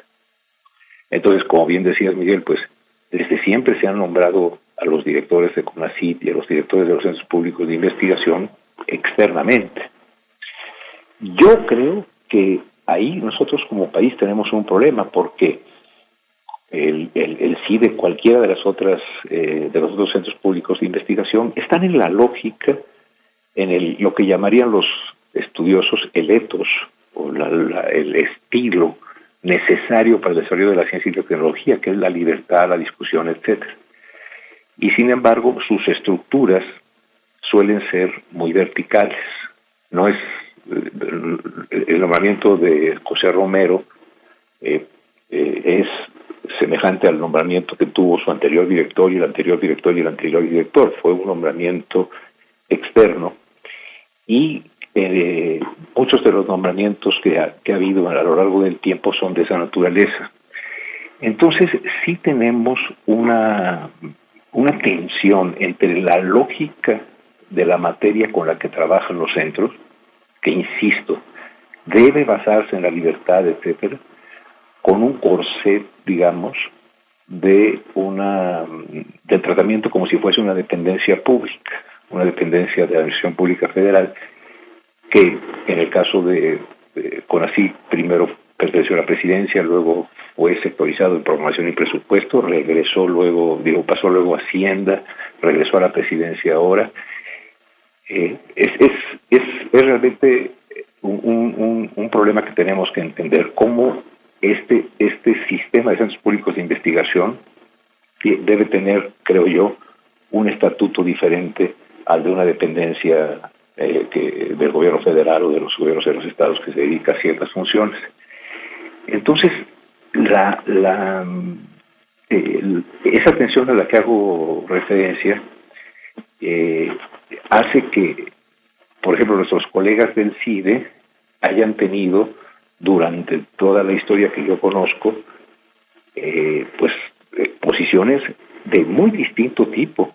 Yo sería muy injusto decir que el CIDE tuvo posiciones, vamos a llamarles en esta simplificación tan horrible en la que estamos metidos, neoliberales, o bien que tuvo eh, otro centro que tuvo una orientación este, progresista, o, no, no, no, no, siempre hubo diversidad. Y te lo digo con conocimiento de causa. Mis colegas del CIDE, en, en, la reforma educativa de Peña Nieto, algunos de ellos, eh, y con todo derecho, pensaron que era una reforma positiva, etcétera, y bueno, a mí me tocó pensar que tenía muchas fallas. Estoy en desacuerdo, por ejemplo, en lo que ellos pensaban, pero como diría Voltaire, estoy dispuesto a eh, dar lo más fuerte que tengo yo, que es mi palabra y mi, y mi, y mi, y, para decir que tienen derecho a hacerlo, aunque no estén de acuerdo conmigo. Porque, porque ¿quién soy yo para decir que tengo la verdad? La lógica en un, en un centro de investigación, en un espacio académico, es de discusión. Y quiero señalar algo. Hace probablemente 20 años o 25, porque ya está uno medio mayor, me tocó ser de una, de una eh, comisión de evaluación del CIDE. Y oigan, quiero decirlo y que no se nos olvide, el CIDE tenía una política de ir a buscar a todas las preparatorias públicas, las más amoladas, etcétera, a muchachos que tuviesen vocación de estudio para darles cursos propedéuticos que los hicieran capaces, es decir, capaces quiero decir que tuvieran la formación que no habían podido tener por sus condiciones sociales. El CID ha tenido eh, posiciones muy, muy abiertas al, a la inclusión social y hay que reconocerlo. Y tienen eh, colegas que critican a A, a B o a C. Esa lógica es propia de la comunidad científica y está siendo muy inadecuado el control vertical que se tiene ahora y se ha tenido siempre.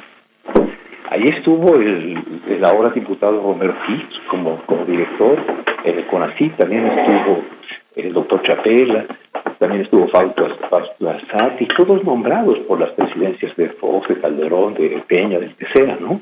El señor Cabrero también fue director. Entonces, yo insisto, estoy muy abierto a lo que piense Héctor, que el problema que tenemos es que esos centros deben tener las condiciones de libertad, de autonomía, que garanticen que cualquier corriente de pensamiento fundada se puede desarrollar y tener la influencia social que de ello derive, y que ninguna debe ser suprimida. Para eso se necesita que la lógica de esta eh, actividad académica sea la que predomine. Y yo pienso que tratar de unificar a los centros de investigación en una sola perspectiva es un enorme error. Eh, ya sea que haya ocurrido como ahora, eh, vemos signos en el CID o en el pasado. Héctor Vera, ¿cómo se fijan las políticas de investigación? Digamos que también en los años 90, como dice el doctor Gilantón, eh, se fijaron las, eh, eh, se crearon licenciaturas en el CIDE cuando originalmente se habían pensado en la institución como una institución de posgrados. ¿Cuál es la, cómo se fijan los trabajos de investigación? ¿Los fija una dirección académica o la libertad del propio investigador? ¿Cómo, cómo, cómo ha sido, según lo que tú sepas, en el tema del CIDE, que digamos, yo me fijo desde desde la administración de López Obrador, pues prácticamente gran parte de las investigaciones están sostenidas para este echar para atrás parte de las propuestas que tiene la cuarta transformación. A lo mejor me equivoco, pero muchas de ellas, ejército, gobernanza, participación ciudadana, economía, la reforma judicial, todo este tipo de temas han sido severamente cuestionados por, por, grupos que incluso se manifiestan en redes. ¿Tú cómo lo observas? Eh, ¿Qué, qué libertad, cómo se ejerce en la investigación? Eh, mira, por supuesto, eh, la libertad de investigación y la autonomía de las instituciones siempre es relativa. relativa respecto al presupuesto, relativa a las presiones políticas que se ejercen para que haya circulación de ideas o discusión pública de ideas. Eh, lo que uno busca es que el margen, ese margen relativo sea lo más amplio posible. Eh, por supuesto hay una cierta tendencia este, intelectual dentro del CIDE, eso sería, este, eso sería innegable.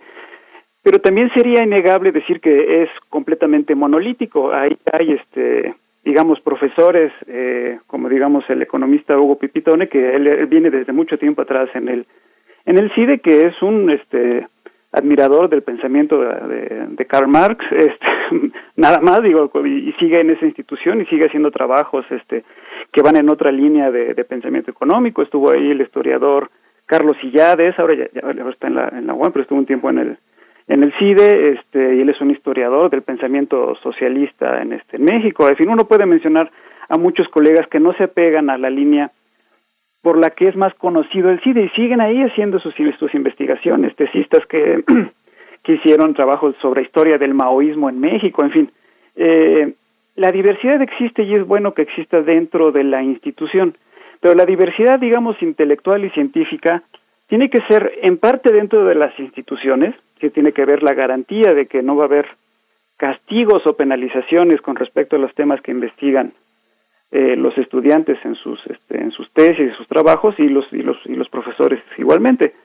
Pero también debe haber digamos una una diversidad eh, temática dentro del sistema de educación superior más ampliamente dicho es decir eh, yo creo que es bueno que haya instituciones donde predominen, no que sea lo único, pero que predomine cierto tipo de enfoque sobre qué es la ciencia política, qué es el derecho, qué es la economía, qué son las relaciones internacionales, y que haya otras instituciones donde predominen, que no sea lo único, pero que predominen otro tipo de eh, enfoques sobre esos mismos temas. Eso le permite a la gente que tiene cierto interés adquirir cierto conocimiento a profundidad de distintas corrientes y enfoques sobre todos estos eh, sobre todos estos problemas. Entonces, si alguien quiere ver un enfoque de economía neoclásico, puede ir a estudiar al CIDE. Si alguien quiere ver una cosa que se llama más como el neoinstitucionalismo en economía, puede estudiar en un posgrado en la UNAM. Y entonces, digamos, la diversidad se da dentro de las instituciones y en el sistema en general. Y ahora bien, eh, si bien hay ciertos temas de investigación que ahora resultan incómodos para esta administración, no significa que hayan empezado a hacerse desde entonces. Hay especialistas en el CIDE que se dedican a estudiar el tema de la militarización que no iniciaron con este sexenio. Eh, vaya, eh, sucedió que en este sexenio la militarización está avanzando aún más aceleradamente de lo que había pasado en los dos sexenios previos. Eh, y entonces eh, sus posiciones críticas y sus estudios llaman más la atención, dado que ahora está eso este, adquiriendo un peso más importante que anteriormente. y yo creo que en este sentido, aunque fueran posiciones críticas, yo no creo que sea el, el, deber del gobierno en turno decirnos cuáles son las, las ideas buenas y las ideas malas, las teorías buenas y las teorías malas, eh, los enfoques intelectuales buenos y malos de cómo se debe investigar. Eh, si hay descontento, se siente que hay eh, insatisfacción con respecto al, tipo de pensamiento que se, que se estudia y se investiga en el CIDE, pues son los miembros del CIDE quienes deben discutir eso primeramente y sobre todo ellos tendrán que decidir cuál es la orientación que hagan, son los alumnos y los profesores dentro de la institución quienes tendrán que decidir eso. Y el movimiento de estudiantes del CIDE que ha salido a defender a sus profesores y a su institución eh, frente a esta imposición de un director interino que ha tomado decisiones muy radicales respecto, respecto a puestos clave dentro de la institución, aunque es solamente un director interino por unos cuantos meses, aunque quizás sea después nombrado director definitivo, pero por el momento no lo es. Eh, entonces, lo que estamos viendo es que los profesores están defendiendo eh, su modo de, de hacer investigación y también los alumnos y eso debería ser tomado en cuenta. Una, precisamente una de las de las quejas eh, de, alumnos y académicos es que el actual director pues no pertenece al CIDE que se ha desarrollado eh, principalmente en el Colegio de México pero bueno vemos ahí estos elementos de la autonomía eh, que, no es tal para el caso de estos centros de investigación públicos. Les pregunto y me regreso un poco a lo que comentaba el doctor Héctor Vera al inicio tocaba muy por encima y me gustaría que profundizaran respecto a la ley de ciencia y tecnología, cómo se ve este momento del CIDE eh, de cara a esa ley de ciencia y tecnología, dónde se cruzan lo político, eh, eh, con la visión pues de la ciencia que tiene este gobierno, con el fondo de lo legal, doctor Manuel Gilantón. Sí, yo, yo creo que la insistiría en que decir de cualquier institución el CIDE o cualquier otra, pero estamos hablando de él, que ha sido monolítico y que ha estado al servicio de los pasos, es una verdadera barbaridad. El profesor Jan Meyer, porque para completar las cosas que decía mi colega Héctor, es un historiador extraordinario, hombre. Ahí está en el CIDE.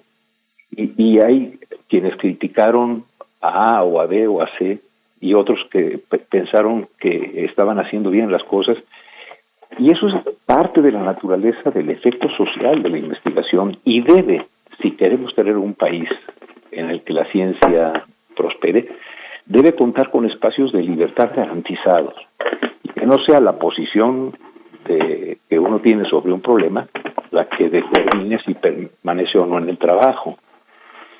Yo creo que ese asunto es muy importante. Por eso mencionaba cuando el CIDE, a diferencia de muchas instituciones, incluso autónomas, iba a buscar a estudiantes de bajos recursos a los que preparaba para su examen de admisión con el fin de diversificar el origen social de su alumnado.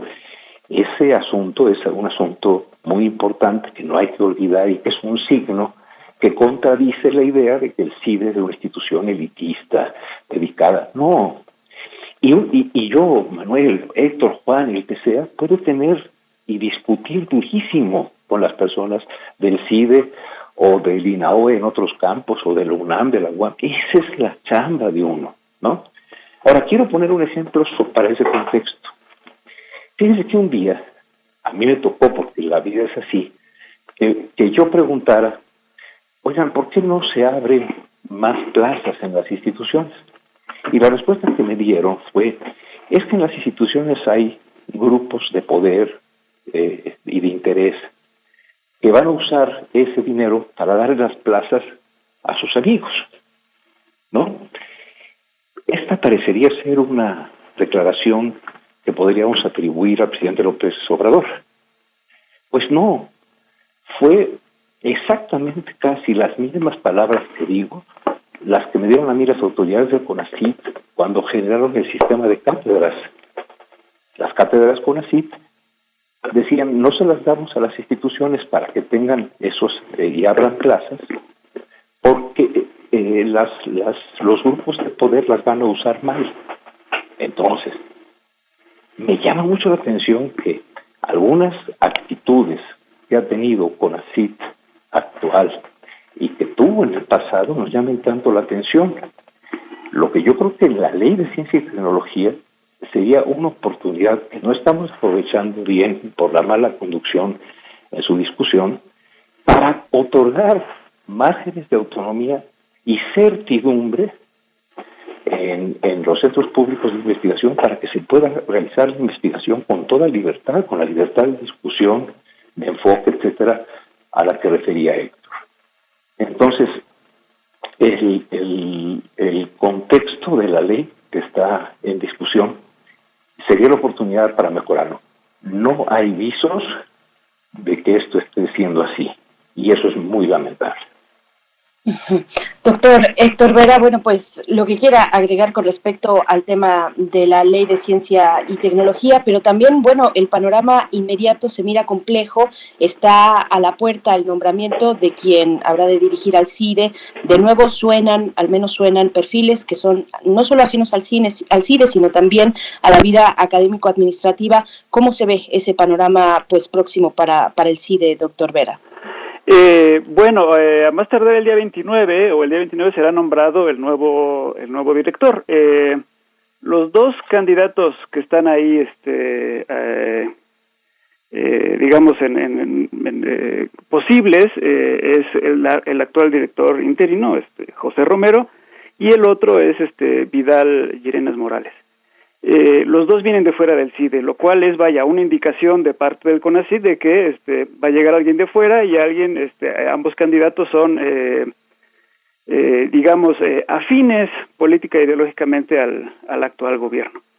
Eh, entonces, eh, dado los grandes problemas que ha habido con el doctor este, Romero, en la ocultación interna salió mejor evaluado el, el este, eh, Vidal, eh, Vidal Llerenas. Eh, y se esperaría que al menos él tendría, digamos, como dicen en el lenguaje mexicano, más mano izquierda, más tacto, más forma de, de dialogar eh, de manera adecuada con este con la comunidad para este ir llevando el barco institucional de una de una mejor manera. Eh, también quisiera agregar algo a lo que estaba diciendo ahora este, este eh, Manuel Gil eh, respecto a, eh, a, lo que sucede ahora con este con estas eh, eh, con esta libertad este, de investigación y, y, la, actual coyuntura con la nueva ley general de educación y lo, y lo, que luego va a ser la nueva ley de ciencia y tecnología. Eh, quizá también eh, valdría la pena decir, como ha enfatizado Manuel, que, que hay muchas similitudes, a pesar de que en el vocabulario y en algunas tendencias de pensamiento son muy distintos el, los gobiernos previos del actual, en ciertas formas de operación se parecen mucho. Eh, en dos cosas en particular se parecen eh, y son dos cosas que tenemos que, creo yo, tener una posición crítica al respecto, al menos reflexionarlo seriamente. Eh, una es este deseo de controlar desde las instituciones centrales y federales lo que sucede en las instituciones particulares. Yo creo que sí, en los sexenios pasados había una desconfianza de cómo eran los procedimientos internos de las instituciones y en ese sentido preferían controlarlos desde fuera. Uno diría si el CIDE tenía digamos, una relación más favorable con los gobiernos previos, ¿por qué no se le dio autonomía entonces? Uno podría especular muchas cosas, quizá no se les ocurrió, no pensaron que el cambio que venía sería tan, eh, tan drástico, eh, pero no se dio, y eso es significativo de algo, ¿no? Este, de este deseo de estar este, eh, controlando desde arriba, Na nadie quiere cederle control a los demás, ¿no? Eh, o, o, así pareciera. Eh, y otro es que su visión del conocimiento aunque enfatiza los los medios, creo creo que eh, tienen tienen muchas similitudes. Eh, mencionaba este Manuel al principio eh, de, de, esta charla que, que, que esta administración piensa los problemas nacionales y que tiene que ser el conocimiento dedicado a eso. yo creo que en las otras administraciones también lo lo que ha cambiado es el diagnóstico de cómo de cuál es el camino correcto para resolver esos problemas, pero tanto la visión del actual gobierno de que necesitamos conocimiento que sea traducible de inmediato en acciones prácticas para los problemas nacionales, es algo que, así dicho, no difiere nada en lo que ha sido el CIDE y otras instituciones de hace mucho tiempo. Ellos también están encaminados a producir, y así lo enfatizan mucho, incluso este, en sus propios este, documentos internos, producir conocimiento práctico para resolver problemas. Eh, y reducir todo el conocimiento a eso, por supuesto, muchas veces puede ser este problemático. Y también tenemos que eh, tener ese tipo de discusiones, eh, porque eh, si bien necesitamos que parte del conocimiento sea eso, tampoco no lo podemos estar limitando a eh, cuál va a ser el diagnóstico del gobierno en turno sobre cuál es el mejor modo de resolver esos problemas. Y también necesitamos libertad para, para la interrogación y la reflexión que momentáneamente se aleje de la urgencia del presente y piense problemas de otra naturaleza y después se va a encontrar eh, ideas fructíferas para la realidad, utilizando esos caminos, eh, digamos, intermedios que no tienen una utilidad inmediata, ¿no? Eh, y yo, yo creo que es importante también este enfatizar eso, que a pesar de todos los cambios que ha habido con el nuevo gobierno, esa suerte de idea de, de pragmática utilitarista del conocimiento se ha mantenido y solamente ha cambiado el tono o el color ideológico con el cual se utiliza esa, esa forma de ver el conocimiento. Pues ya vamos con la última ronda de preguntas. Héctor, yo, yo quisiera también en esta parte cuando se dice, bueno, en los estatutos no marca que tiene que ser un egresado del CIDE y que finalmente la heterodoxia del CIDE puede permitir cualquier eh, este científico social de excelencia. Hay una hay un aspecto que también este tema de es, es afín a la, a la política del gobierno actual, pues si hay libertad tiene que haber respeto y finalmente todos los directores que han pasado por el CONACID han sido afines al presidente de la República que los ha nombrado y muchos incluso se han ido a campaña y se han ido de asesores de campañas de presidentes en los últimos eh, 30 años. Hay, una, hay un aspecto este, que también tiene que ver y que Manuel lo, lo, plantea, la situación también, y lo hemos hablado contigo, Héctor, de los profesores. El Colegio de México lo enfrentó. Recuerdo a alguien que, eh, de Hacienda que le propuso al presidente de la Madrid entonces generar una este una eh, jubilación para los profesores del Colegio de México y el presidente le respondió no sude no sude fiebres ajenas déjelo así y, y es una parte fuerte, fuerte decir, esta parte de la autonomía también tendría que garantizar la jubilación, el patrimonio de los profesores, unas mejores condiciones. Héctor, ¿cómo observas en general en el plan de la educación superior en este sentido y el CIDE, por supuesto, la protección que tienen los profesores? ¿Pueden ser despedidos así con la mano en la cintura, váyase a la calle después de generar investigación, conocimiento? ¿Así puede uno hacer con un profesor, lanzarlo a la calle? Eh, bueno, uno es, digamos, la seguridad laboral de los, este, de los, eh, de los académicos y otra es, eh, digamos, las condiciones económicas que, que tienen. Eh, el CIDE, de, digamos, ahí sus profesores, en la inmensa mayoría de ellos son, son de tiempo completo, este, no, es una institución bastante pequeña en realidad, eh, co comparado con las universidades este, federales como la UNAM, la UAMA, este, etcétera. Eh, pero también están bajo este esquema de este salarios relativamente bajos y eh, eh, digamos sobresueldos eh, a cambio de productividad. Y también lo siguen con muchas otras instituciones con tabuladores no entonces este en el caso del CIDE como en el caso del Colegio de México estas estas compensaciones tienen que ver con este a cambio de dar un curso cierto dinero extra a cambio de publicar un artículo, cierto dinero extra a cambio de publicar un libro, cierto dinero extra. Y eso, por supuesto, representa muchos problemas. Eh, también el CONACID, pues es lo mismo, tener una productividad constante para tener un, un ingreso adicional que complemente los salarios bajos. En ese sentido, ellos están, digamos, eh, viviendo bajo la misma lógica que vivimos casi todos los profesores de tiempo completo. Eh, como ya hemos comentado en otra institución, en otros momentos aquí en el programa, eh, dentro de todo esa situación que no es ideal es bastante mejor que la de los profesores eh, que solamente trabajan por horas o los profesores llamados de, eh, de asignatura. Eh, esto también, eh, curiosamente, este tema no es tan alejado de la coyuntura específica que está sucediendo, porque el momento de la destitución de la secretaria académica del CIDE, de, este, de la doctora Andrews, eh, justo se dio en el momento en que se estaba haciendo las evaluaciones de los académicos, se dio en la, en la Junta eh, para hacer esa evaluación eh, de las comisiones académicas dictaminadoras del CIDE, eh, que el director interino había pedido que se suspendieran, pero por reglamento tenían que hacerse. Y en la sesión misma, mientras se realizaba, se, se, le, se destituyó de su cargo a la secretaria académica eh, ipso facto para que no se terminara esa reunión.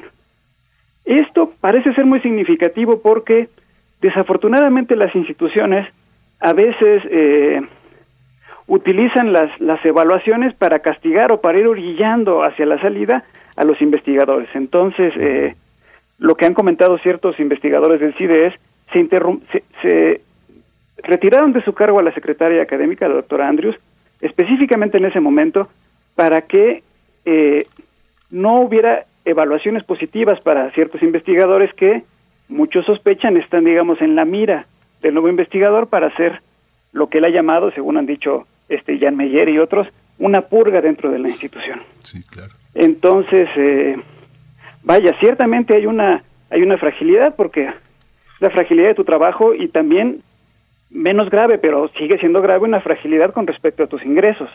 Eh, entonces aquí el tema de la evaluación y los salarios, como tantas veces en la Academia Mexicana, están, este, están vinculados.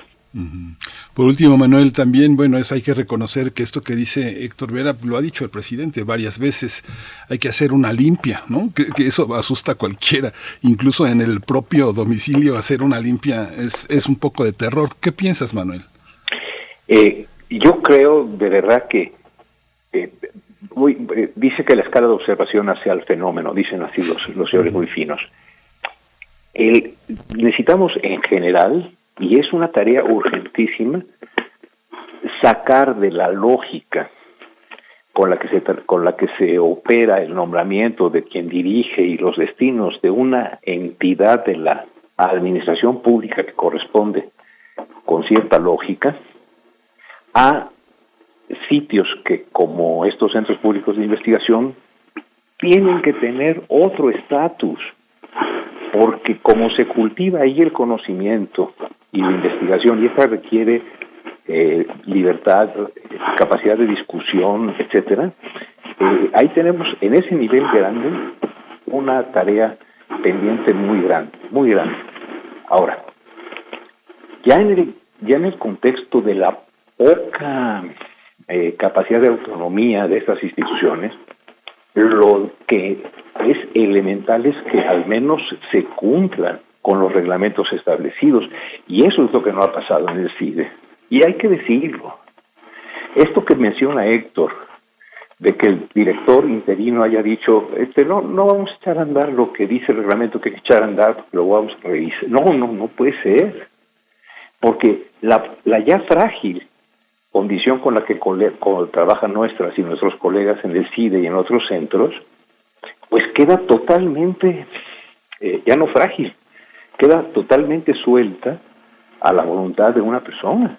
Por, por eso, de los aspectos que han sucedido que a mí más me preocupan y con los que yo soy profundamente solidario con los colegas del TIDE, con los que eh, coincido y con los que no coincido, porque igual respeto me merecen, es decir, porque eso es la vida académica, es que no se vale que el los reglamentos que hay, por ejemplo, para las comisiones evaluadoras de cuándo se deben instalar y con qué criterios, etcétera, el director interino o definitivo de cualquiera de estas dependencias diga, no, no, este, vamos a hacerlo de otra manera.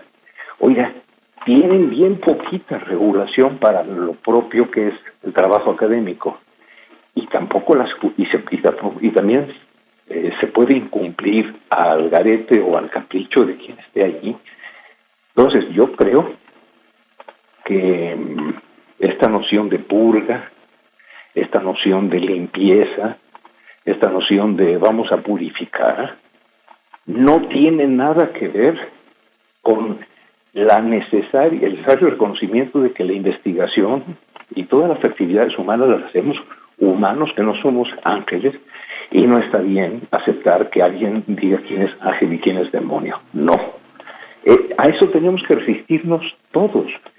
En este así pensado, yo no trabajo en el CIDE, pero lo que está ocurriendo en el CIDE y que está perjudicando la libertad para el desarrollo del pensamiento de colegas, de hombres y mujeres de ciencia que son valiosísimos, es asunto que tenemos que defender todos, todos los académicos, estemos donde estemos.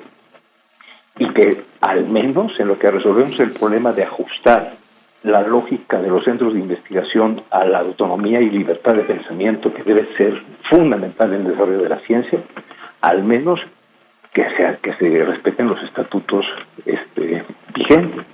Eso no está ocurriendo. Por eso la reacción por eso esta reacción es tan importante. Yo creo que es tan importante apoyar el, movimiento que nuestros colegas y que los estudiantes muestran. Dicen, bueno, no puede ser que la voluntad de una persona esté por encima de lo que ya estaba estatuido, que era cómo hacer los procesos de evaluación.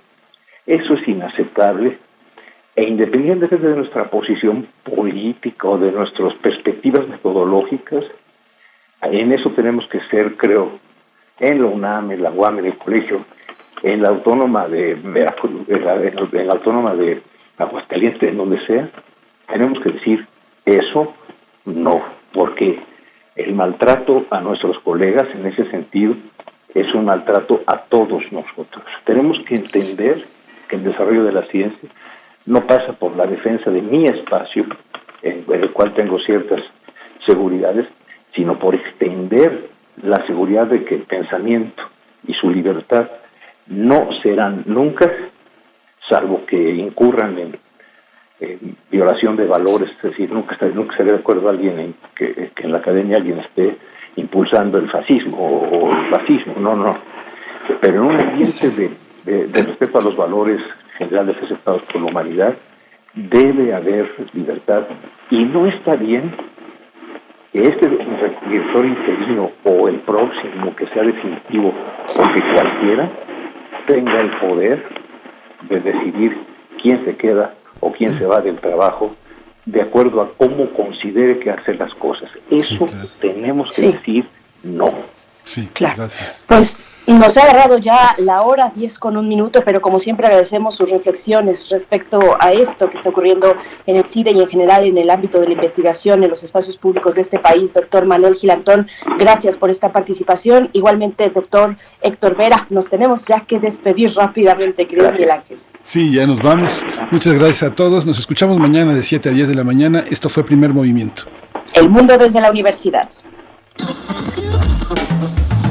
Radio UNAM presentó Primer Movimiento, El Mundo desde la Universidad, con Berenice Camacho y Miguel Ángel Quemain en la conducción, Frida Saldívar y Violeta Berber, producción, Antonio Quijano y Patricia Zavala, noticias, Miriam Trejo y Rodrigo Mota, coordinadores e invitados, Tamara Quirós, redes sociales, Arturo González y Socorro Montes, operación técnica.